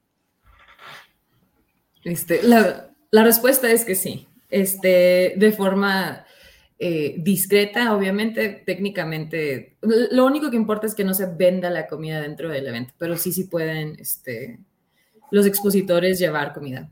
O sea, para ellos. O sea, no saques a la nafre, amiga, no te hagas una ayuda ahí, pero llévate un sándwich, ¿no? Algo empaquetado, este, de, de, comida rápida, ¿no? No luego ahí sacan el, es muy diferente porque también los expositores tienen sus propias horas de comer, que de repente tengamos a 100 personas en dos pisos gigantes comiendo súper alejados, a tener de repente a 5.000 personas comiéndose un sándwich o una marucha, ¿no? O sea, tanto por, nuestra, por lo higiénico actual de, de que las bacterias están en el aire, de, de, que puedes generar muchísima basura, de, o sea, hay como un montón de temas que generalmente las convenciones te fuerzan a comprar la comida dentro del recinto por el mismo, pues por el mismo boleto, ¿no? Y se empieza a aglomerar gente. La razón principal por la que no hay comida para los asistentes ni se vende ningún tipo de comida es porque queremos empezar a incentivar esto de sal y regresa de la convención, ve a tomar agua, hidrátate, come rico, llénate otra vez de energía, vuelve a comprar, vuelve a la hora que tú querías del de este, y no tienes a toda la gente amontonada tratando de buscar un lugar donde comer, se cayó la sopa, que el cosplayer a lo mejor quiere salir a comer y tú ya lo agarraste mordiendo la hamburguesa y ni cómo te diga que no a la, a la fotografía. O sea, hay una razón muy lógica que tal vez no se ha empleado en otro tipo de convenciones por la cual no se permite que la gente coma adentro, pero los expositores por supuesto que pueden comer, no queremos que de repente nos digan de, oigan, es que un expositor arriba ya, ya, a las, a las 6 de la tarde ya se desmayó. Tampoco, o sea. El niño va a ser el niño del homenaje, ¿no? De este, ya se desmayó de los a la bandera. No, es que de verdad, ahorita que lo están diciendo, tienen toda la razón. Eh, es que aquí yo me, ha tocado convenciones en las que no te dejan salir. Y entonces eh, era como salir y volver a comprar pase y pues decías, ya no regreso, ¿no? O sea, tengo las horas limitadas. Muy bien, bueno. Sigamos con la siguiente pregunta. Si hay un matiz que quieran eh, dejar en comentarios, por favor, váyanlos poniendo, yo los voy a ir revisando. Y seguimos. Eh, ¿Los artistas usaremos las pulseras del paquete de mesa que elegimos? Mira, tipos de paquetes para... Voy a poner la pregunta aquí abajo para... pero prácticamente el café de expositor y tu pulsera es lo mismo, es para expositor. O sea, tú como expositor tienes derecho a lo mismo. Lo que cambia en el paquete son cosas muy técnicas que no es necesario diferenciar a la hora de que pues tú estás ahí como expositor, ¿no? Así que tienen el mismo, tienen su café y tienen su pulsera de expositor. Así que no se preocupen por eso. No es como de, ah, sí, él pagó el otro paquete, o sea, a él atiende lo primero. No funciona así. Este, todos tienen la misma pulsera, todos tienen el mismo, este, su, mismo lanyard de, de expositor. Ah. Vale, siguiente pregunta que tengo por aquí es, ¿se podrá entrar con mochila o bolsa al evento? Sí, sí se puede entrar con mochila o bolsa al evento. Lo único que sí pedimos es que las personas tengan conciencia de que una mochila muy aparatosa, por ejemplo, puede molestar a otras personas, ¿sí? Este, pero en sí de que, esta es una pregunta que nos han dado varias veces, de este, ¿dónde voy a meter todas las cosas que voy a comprar si no me dejan meter mi mochila o mi bolsa? Es como que está bien. Pero pues es que luego hay gente que parece que se va de camping a la, a la convención, ¿no? Que parece que se mudó. Amiga, si vienes de foránea, este, no vas a llegar con la maleta, o sea, no, no, no, entras, no vas a entrar con tu maleta. sí, por favor. La, razón principal va, de hecho, anclada con la anterior pregunta, es que mucha gente metía comida. Y al meter comida, pues a la convención en sí no le conviene porque quiere que le compres. Así que no te dejan entrar con bolsas aparatosas porque dice, tiene comida. De seguro metió ahí las tres tortas. Mochila y dice, oye, es que tu mochila huele a pizza que traes ahí, o sea, ¿sabes? Pero a final de cuentas siento que es, es una realidad, o sea, la verdad cuando vas a una convención y te buscan en la mochila que tienes es para ver si tienes comida. Así que prácticamente si puedes entrar con mochila, solo de nuevo, si vemos a alguien comiendo, muy respetuosamente les vamos a tener que decir que se apeguen a las reglas o que estén ahí intercambiando comida, abriendo cosas, es como, eso es lo que está prohibido. La mochila tú la puedes llevar, no hay ningún problema. Tu bolsa donde vas a meter tus 50 nendos, tú la puedes llevar también sin problema solamente o sea, hacemos mucho hincapié en por favor no coman dentro del evento es, como la, única restricción que tiene una mochila. Ok, eh, las demás preguntas que yo tenía ya me las han contestado, que eran las diferencias en los pases y principalmente en las filas. Era como quién va a tener prioridad en las filas. Ya nos los han contestado con las diferencias de entre pases específicos y full pases. Y ya de ahí los generales, pues nos quedamos atrás.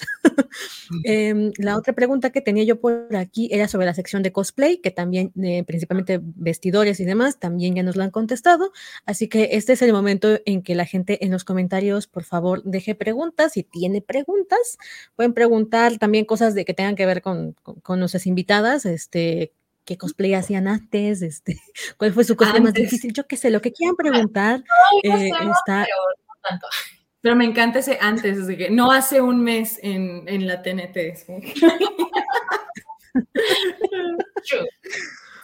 Bueno, es que yo me imagino que ahorita, o sea, los cosplayers luego tienen una carga también ahí de pasar los cosplays tremenda y digo, bueno, tendrían que ser Superwoman, ¿no? Para tener el cosplay a tope junto con la convención al tope, ¿no? Debe ser ya Mm. Eh, preguntan, ¿paquetería solo está disponible para Full Access?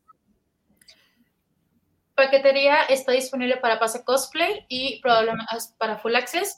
Eh, hasta ahora esa es la decisión logística que se tiene, solamente cosplayer y Full Access por cuestión también de seguridad en las cosas de las personas que vayan a dejar paquetería y pues porque no vamos a, um, digo, no es muy diferente tener la paquetería de 6.000 personas a tenerla de 100, darle la atención y el cuidado que se merece, que es las cantidades que manejamos son lo que se puede cuidar y darle la atención en general, tanto en pases, paquetería, vestidores. Entonces, es la razón por la que dicen, ¿por qué tan poquitos full access? Es porque queremos que esos 60 full access tengan una experiencia única, porque solo paquetería, cosplayers y full access, porque queremos que esas cosas estén seguras, tengan su espacio, no estar metiendo la bolsa que tenía cinco nendos sobre otra y se quebra un nendo y luego eso es un problema, no encuentro mi mochila, perdí mi ficha, o sea, nosotros tenemos la lista de full access, tenemos lista de cosplayers y es algo pequeño que se puede dar un excelente servicio. O sea, es, eso. Y si se les va a permitir entrar con mochila, pues igual y no ocupan tanta paquetería, ¿verdad? O sea, ya, ya van a poder andar con, con su mochila y cargando sus cosas. Es que lo está preguntando mi novio y ese señor, ese muchacho anda con una mochila como si fuera de campamento, o sea, ah, la lleva con la mochila que les digo, es que, es que, hombre, o sea, Luego también, me, voy a regañar al rato cuando me diga, es que la mochila, ya lo estoy escuchando. Pero bueno, es por eso que pregunto. No, sé cómo. Es una, duda muy válida, pero también queremos darle siempre la mejor experiencia a las personas que adquirieron estos pases especiales. Claro. Yo tampoco los alcancé porque la verdad es que se fueron, se fueron tremendamente volados, o sea, brutal. Eso habla también muy bien de, del, del trabajo que han hecho, tanto a nivel de publicidad como a nivel de, de todo, ¿sabes? Es que estamos muy emocionados. Yo he platicado con, de repente con, con Sliss y, digo, es que me siento como niña chiquita que vaya a conocer a la gente que, que, le agrada, a la gente que, con la que ha tenido contacto digital. Y pues yo vivo en un lugar en el que de plano no tienes contacto con muchas personas porque he, estado muy para allá pero, pero es como, ah, por fin, ¿no? O sea, he hablado con Sliss, he hablado con Ureshi un montón de veces y por fin voy a poder eh, tocarlas. Y eso nos lleva a la siguiente ah. pregunta, hablando de tocar gente. Eh, hablando de ah. higiene, ¿cómo van a manejar el tema del cubrebocas? Bueno, nos adherimos a las este, medidas de, de seguridad higiénicas de lo que diga el gobierno, primero que nada. Y lo que hemos estado viendo es que se sugiere que se siga usando el cubrebocas, este, pero sigue siendo una sugerencia. Es decir, conforme ha estado avanzando y de repente se va y regresa, ahorita ha habido un, este, repunte de COVID y de ah, aunado la influenza y demás, este, se sugiere que se lleve cubrebocas. Sin embargo, si gobierno ya empieza a decir de que no, ya está, seguimos en semáforo verde, nadie lo use, la verdad esto sí es a criterio de, de, todos.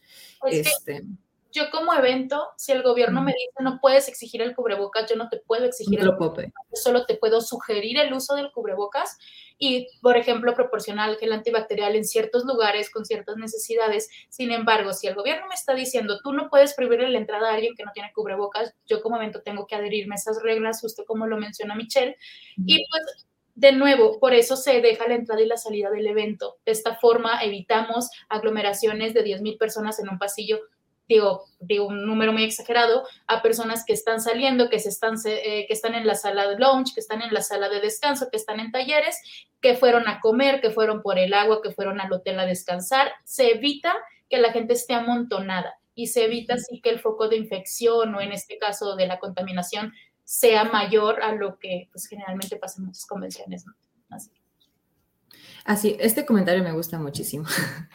Este, en efecto, en verdad, este, así nada más vas, o sea, mucha gente, siento que las personas piensan de que no, es que me voy a, este, no sé, se van a ir las personas si, si ya no dejas que, que, ¿cómo decirlo? O sea, si dejas que entren y salgan, y es como que no, o sea, van a ir, como dice Violeta, van a ir a comer, te vas a ir a sentar un ratito, vas a decir, ah, te digo que me faltó el segundo piso, voy al segundo piso.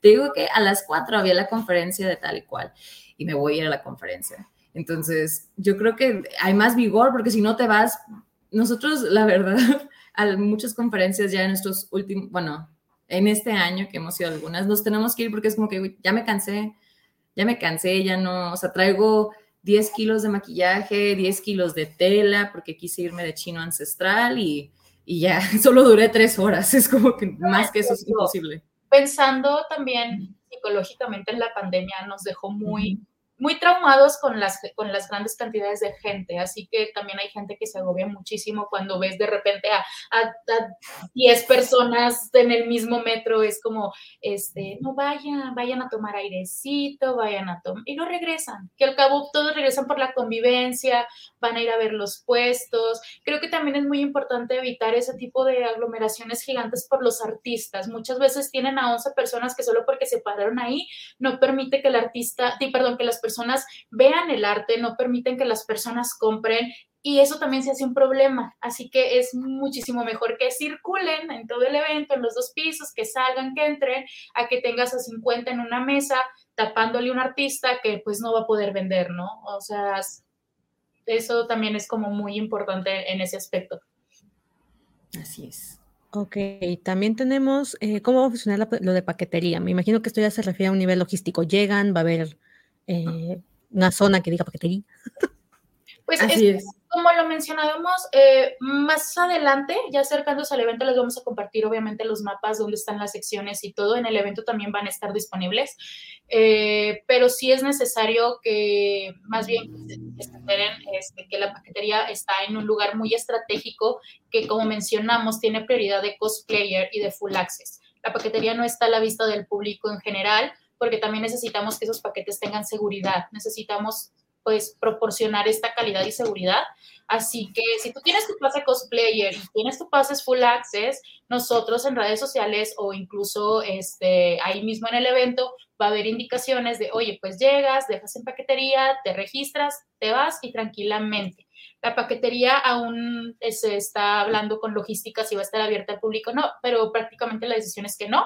Este, Así que si eres cosplayer o full access, es llegar, registrarte, lo entregas y luego cuando lo necesitas, pues regresas por él. No, no hay tanta lógica en eso.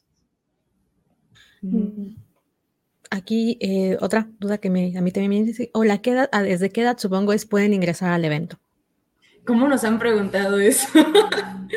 Eh, eh, Mira, yo nada más te voy a decir que había gente, había una persona preguntando si podían entrar con un bebé de un mes Esa pregunta sigo sin entender cómo, cómo pasó. Pero mire, eh, como a otras convenciones a las que he ido, todos van con su bebé, entonces tal vez solo no he entrado a esa etapa de mi vida. Pero bueno.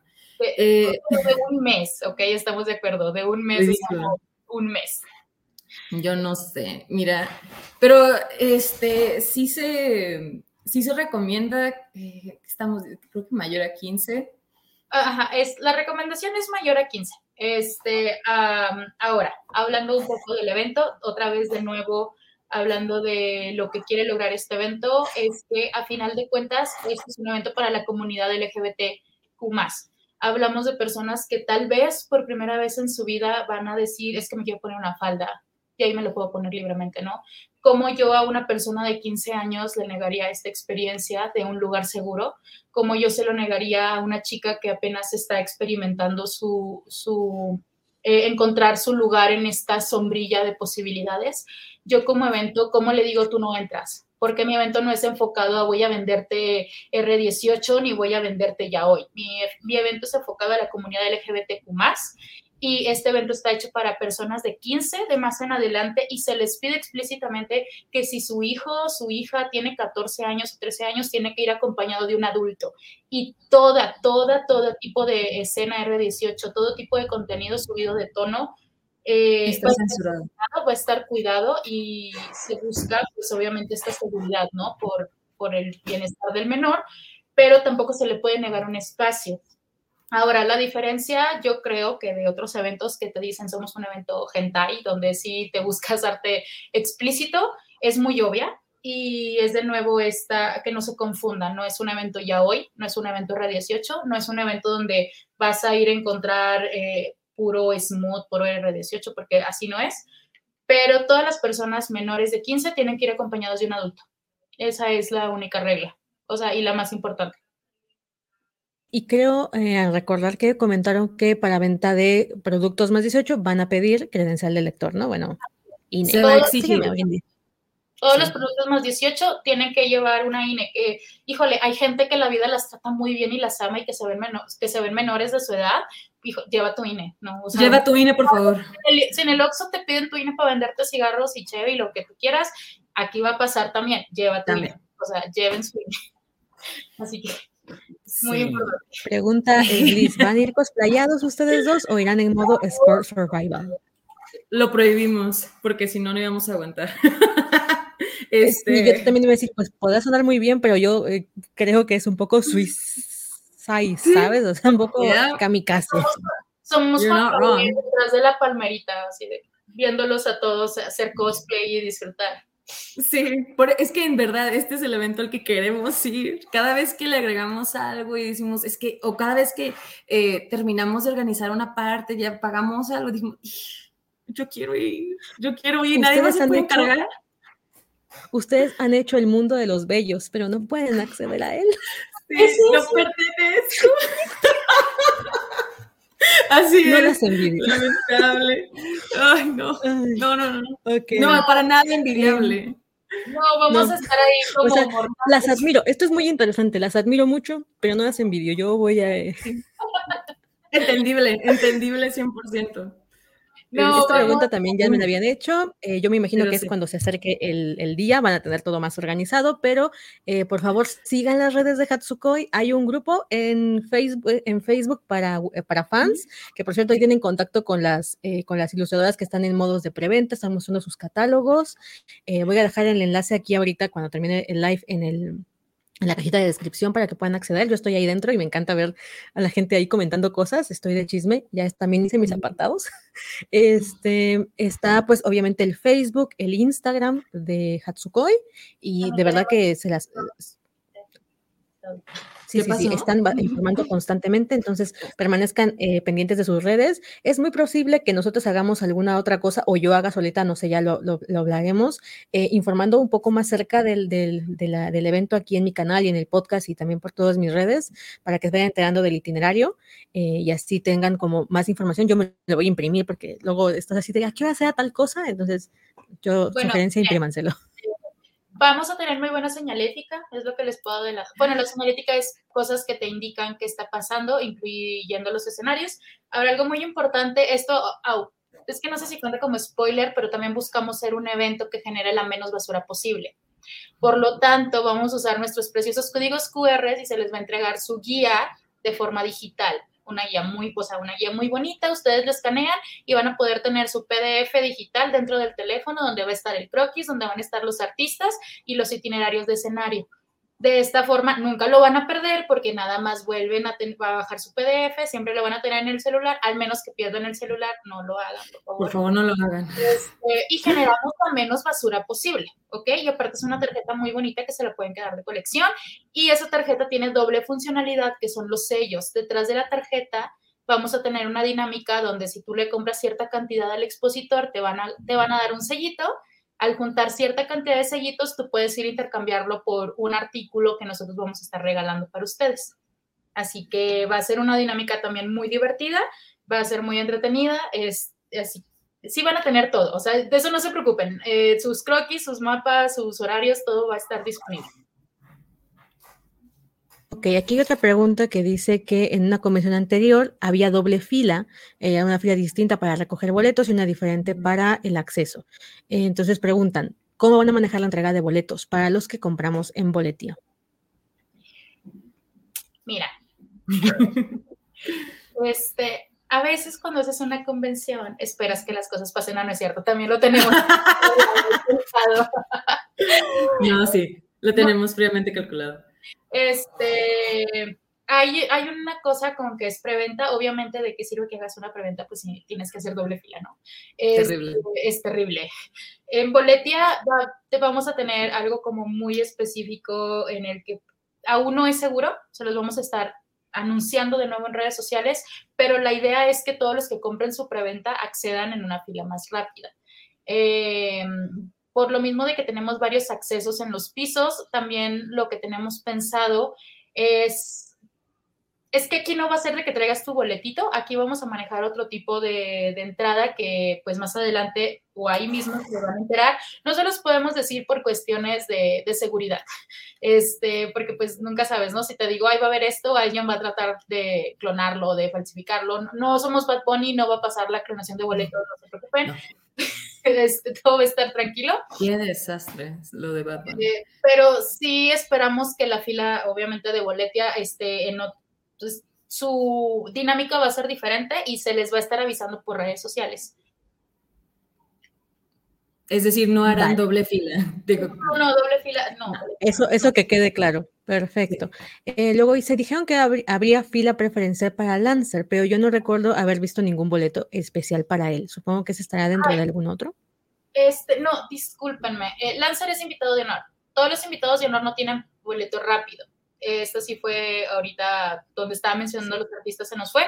No, eh, Lancer es con entrada general, tienes tu fila normal. Ahí no hay boletos preferenciales, hay una disculpa, hay muchas cosas en la cabeza, pero sí, Lancer es entrada general. Mm, vale. ¿Cómo se va a manejar la entrega de boletos a grupo? ¿Puedo dejar formado a mi grupo mientras voy a recoger los boletos? Ah, este es del tour, ¿verdad? Este, reconozco el, el nombre. Este, no, em, creo que ya se había, bueno, se les mandó correo con especificaciones. Hay ciertos horarios para recoger los boletos, pero en todo caso, cuando tú llegues, se te entregan tus boletos y pues se les da el acceso. Como mencionamos, como hay una logística específica para tanto tours, eh, boletos de boletia y otras cosas, también se les estaría haciendo llegar esa información por correo tanto horarios en que pueden recogerlos como cuál va a ser el siguiente paso a seguir, pero todo se les va a informar siempre por correo. Em, la mayoría de las personas a veces este, em, no lee por completo lo que nosotros ponemos en post de Facebook. Los animamos mucho a que lean eso. Generalmente está toda la información ahí. Em, y igual en cualquier tipo de correo preguntas, siempre tratamos de responderlos. A veces correos tardamos un poquito, pero siempre tratamos de darles eh, la, dirección correcta. Por ejemplo, a las personas que nos ayudan en redes sociales no te pueden, no te pueden eh, responder cosas de coordinación de expositores, bueno, te pueden responder cosas de coordinación de, de finanzas, o sea, hay muchas cosas que nos llegan y les decimos, manda un mail a correo donde ahí te van a solucionar tus dudas con la persona encargada, porque si damos información incorrecta, se empieza a hacer triangulación de información. Así que lo único que puedo hacer ante estas preguntas es esperen sus correos, esperen próximas indicaciones, van a llegar. Y chequen la bandeja de, spam, porque luego no me llegó y estaba por ahí perdido en alguna de tus bandejas múltiples. Y antes de, de, tocar puerta y decir, disculpa, no encontré tal correo, búscalo muy bien, porque por experiencia luego todo está metido en spam o en alguna carpeta extraña que no sabía que, no sabías que existía. Y bueno, pues incluso si tuviste la convocatoria, o sea, todo viene muy específico, todo, eh, incluso viene todo, porque pues sí, sí queremos empezar a cambiar estas experiencias, subir las expectativas, ahora sí que subir la vara en los eventos y que luego podamos ir a alguno que no organice. sí. Ok, Em, en Fiología dice, hola, llegué tarde, eh, lo veo diferido. Quería saber más de este evento, aunque no sea de México. Me encanta que ya gente que ah. está por fuera también ya le está echando el ojo a lo que está pasando aquí. Oigan, qué bonito. Bueno. Eh, también de otros eh, países. Sí, tienen invitados internacionales, muy, muy, muy chéveres, de verdad. No, y expositores, hay expositores que vienen de otros lados.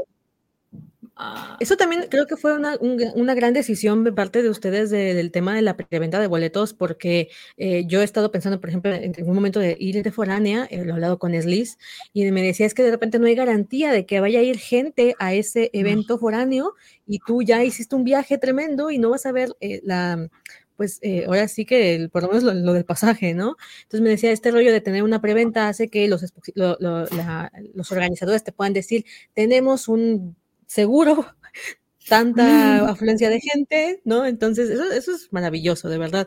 Eh, como ustedes dicen, están haciendo una convención como les hubiera gustado ir en años pasados, así que felicidades, yo estoy esperando por el evento. Altas expectativas requieren como mucho, como bien dicen por ahí, altas responsabilidades, ¿no? Porque siempre uno crea altas expectativas y luego está así de, Dios bendito, ojalá se cumplan, ¿no? Pero estoy, estamos seguros que sí, aquí todos los del chat les vamos a mandar nuestras buenas vibras para que esa convención no solamente las cumple, seguro que las excede. Si ya no hay, miren, por ejemplo, aquí dicen, vamos a, voy a ir desde Florida a la convención. Oigan, qué bien,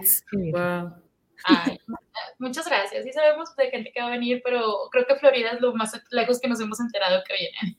Sí, wow pues ahí está, chicas, su trabajo, su trabajo va a hablar por ustedes, lo van a ver y la cantidad de gente y los buenos comentarios que van a recibir también van a ver que, es el fruto de, todo esto que están haciendo.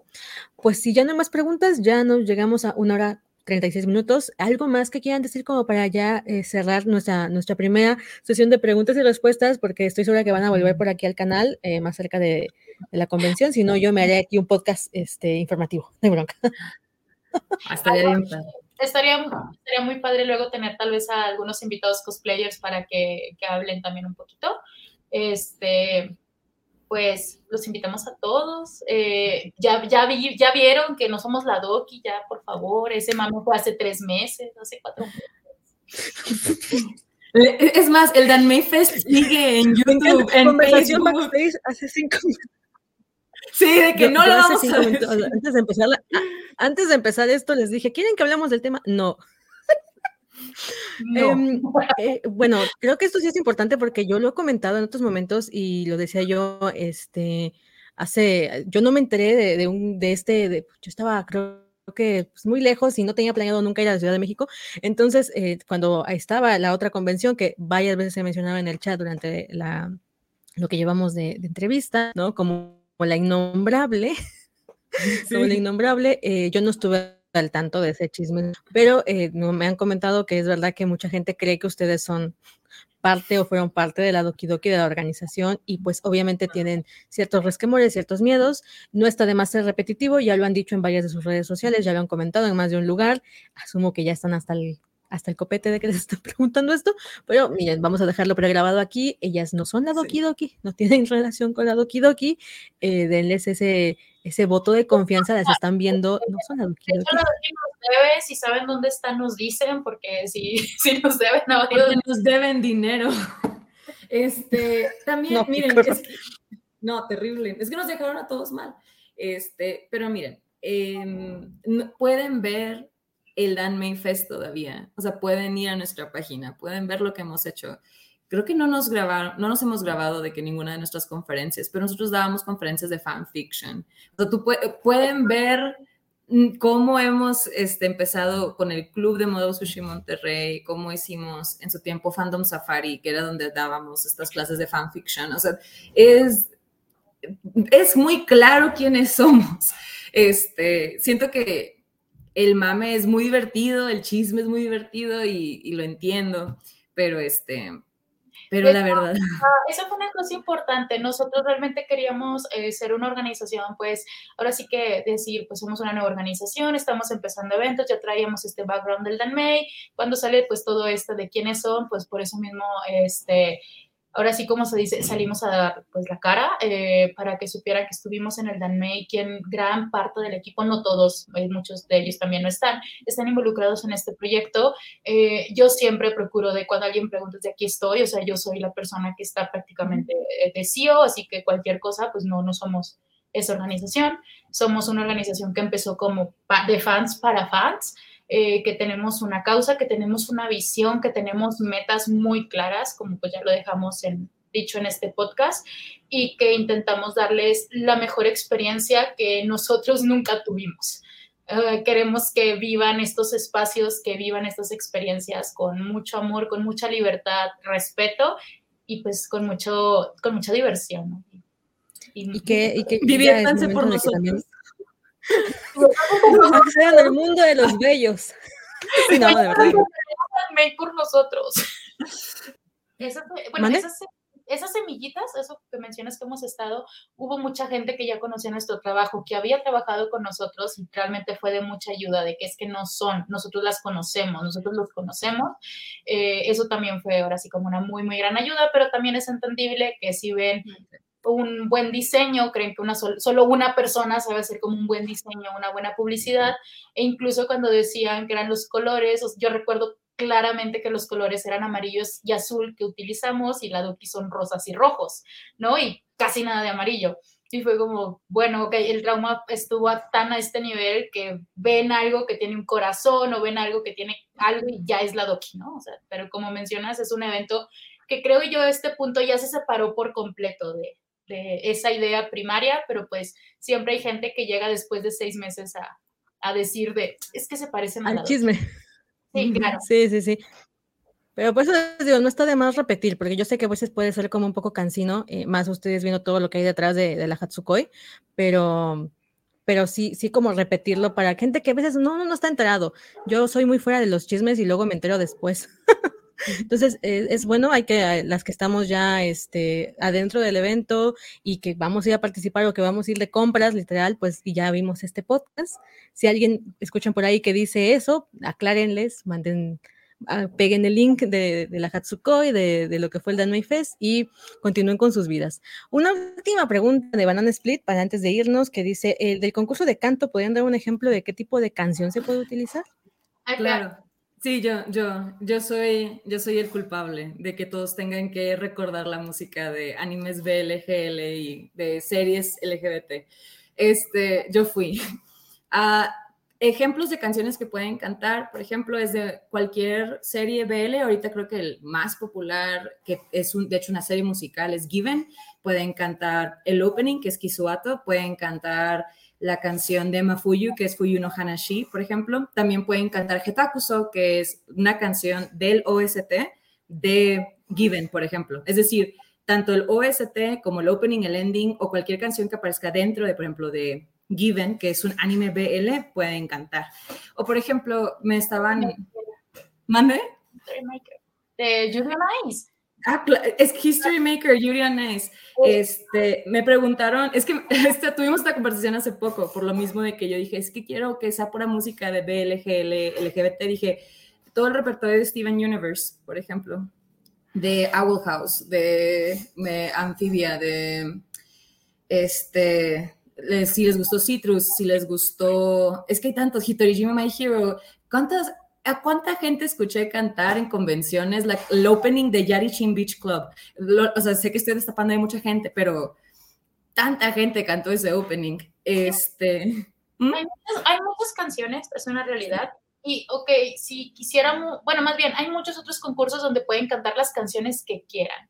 O sea, las que, ustedes quieran, hay más concursos donde pueden cantarlas. Aquí se busca una representación, se busca música que vaya acorde al tema, que vaya acorde a la filosofía. Esto sí me recordó algo, porque sí nos hicieron una pregunta sobre si podía ser música de un este, cantante que sea de la comunidad y dijimos que sí, eso también se puede. Este, pero que públicamente de la comunidad. O sea, algo que estaba comentando mucho es que las personas participando de los temas que tomas, tanto eh, en nuestro caso cosplayers, en este caso la música que quieras tomar de alguien, que pertenezca a la comunidad. Siempre el foco es la comunidad. O sea, en, cual, en cualquier concurso, en cualquier invitado, ese es nuestro foco y es nuestra meta en general. Digo, porque por ahí siempre este, nuestros invitados en general buscamos que sean una representación muy específica. Igual nuestras canciones queremos que sea una representación muy específica. Eso también me recuerda, este, necesitamos que el anime o que, es, que ustedes digan de que la canción de este anime es que sea que, en ver, que sea en verdad del demográfico del BL, GL o LGBT. La razón por la que digo esto es porque nos han preguntado, bueno, ¿qué tal si Ah, hay un personaje gay en la historia y por eso, la, el, por eso vamos a cantar la canción de ese opening. el, digo, perdón, el, el buscando los vacíos legales, ¿no? Sí, sí hubo varias personas buscando vacíos legales y lo aprecio como una persona que le interesa este tipo de cuestiones. Sin embargo, entiend, por favor, este, hacemos es muy clara. Tiene que ser un, un anime que pertenezca a cualquiera de esas tres, eh, ya sea género o demografía, ¿no? O sea, que sean de verdad, porque, bueno, yo creo que Yuri on sabemos que no es BL, pero todos asumimos que es BL, entonces yo creo que se sí entra. Es que al fin y al cabo es Pocón, ¿no? Pero bueno, o sea, dudo que alguien diga, ay, no, claro. Alguien, por favor, alguna de Gravitation. Gracias. Siento que Yuri on entra porque pues la misma autora dijo que en el mundo de Yuri on no existe, o sea, no se ve mal lo LGBT y, la comunidad queer, o sea, que eso es muy importante porque viene a establecer precedentes. Pero Gravitation, sí, miren, ya. Abierto. es que Por favor. Pero sí hay muchos, hay muchos anime ahorita. Claro, y, y, como dicen, mucha variedad, porque es verdad que el de Yarichin Club estuvo sonando hasta el tope y hay muchísimos eh, BLs que tienen música incluso dentro de las tramas eh, y hay muchos openings viejitos y demás. Por favor, eh, hoy, en día hay tanta diversidad de contenido en general, no solamente en BL, sino en todo, o sea, todo lo que tiene representación ya, que dices, ya hay, hay, demasiado, por favor. Eh, ¿Han visto ese meme que dice, ¿cuál fue tu primer crush? Y les dicen uno y dicen, ese es muy básico, ese no fue tu primer crush. Y ya sueltas la verdad y nadie conocía ese crush, nadie conocía ese personaje de anime, o sea, eh, y es como, esa es la verdad, o sea, tú sabes, yo sé que todos tenemos gustos mainstream, pero también todos tenemos nuestro gusto que nadie ha habido de él, o que lo peor es que te da esta pena, ¿no? Decir, este, mm, es que este nadie lo ubica, las ship cracks, por ejemplo, también eso. Eh, yo cuando vi que ah, anunciaron la pasarela, de parejas, yo estaba emocionadísima porque dije, ay, por fin, ¿sabes? O sea, hay parejas que tú dices, esta mía ni siquiera tiene sentido, jamás hablaron en la serie, pero están, están chidas, este, no, las ship cracks también son muy buenas, este, la pareja que es pareja, pero no lo quiso decir el, el, el, canon, pero tú y yo sabemos, ¿no? Eso, eso también está, de verdad yo estoy muy emocionada por esa pasarela, estoy así de que ya, ya quiero que llegue ¡Ah! febrero. Entonces, bueno, ya, ya escucharon, chicas, la canción, tiene sus reglas, no se intenten saltar el vacío. Hay muchísimo en el, en el mundo de, estas, de estas series. Nada más búsquenlo un poquito, van a ver que, que van a encontrar Las canciones son preciosas. O sea, las canciones de May en español y en chino son preciosas. Eh, bueno, justo iba a decir eso, de que ahorita está El tercer opening, el tercer opening del CD drama de Modo Sushi, yo soy, es que yo voy a poner ahí Oigan, van a tener seguridad para las fans eh, o los fans que pongan en lo extremo. O sea, tenemos una valla de contención porque esta gente puede salir de control. Qué bien, qué bien, porque cuando vean Gaby va a volar ahí encima del pobre policía. y es que aparte también porque nuestros invitados van a traer unas cosas bien chidas, pues ya el de Given que anunciamos y vienen muchas sorpresas con los invitados, así que sí vamos a tener valla de contención, es necesaria. Yo Sí, sí, yo, no había pensado, pero ahorita dije, somos peligrosos, peligroses en general, ¿no? Todo fan muy extremo es, potencialmente peligroso en ese tipo de eventos. Perfecto. Bueno, pues ahora sí, em, si ya no hay más preguntas, mira, por aquí hay un comentario que dice también hay eh, dramas BL asiáticos y sí, obviamente que sí entran, ¿verdad? Hay películas BL también y también entran. Claro. Sí. Perfecto. Pues entonces, muchísimas gracias, querida Violeta, querido Mitch, por haberme acompañado, por haber eh, dedicado aquí casi dos horas a, este podcast. Va a quedar pregrabado también para toda la plataforma de podcast en la que quieran este, escucharnos. Ahí vamos a estar. Si quieren eh, la grabación, aquí también va a estar. Y eh, si tienen más preguntas, es muy probable que el equipo y tal vez algunos invitados nos vuelvan a acompañar por aquí. Ese va a ser todavía algo todavía más cerca de la, del momento. Vamos a ir subiendo el, ¿cómo dicen? El, el hype el nivel de hype. Así que eh, eso, eh, bueno, preguntas que ya, ya, se, ya se respondieron, por favor vuelvan a revisar el, el, podcast porque casi todas las preguntas que se están ahorita repitiendo en los comentarios ya se eh, respondieron durante el programa. Así que un beso enorme, nos esperamos en la próxima emisión de este podcast con, con estas invitadas de la Hatsukoi y más que nada los invitamos a que vayan a la Hatsukoi y nos encontremos por allá, en, ya sea en chanclas, sufriendo, bajando, comprando.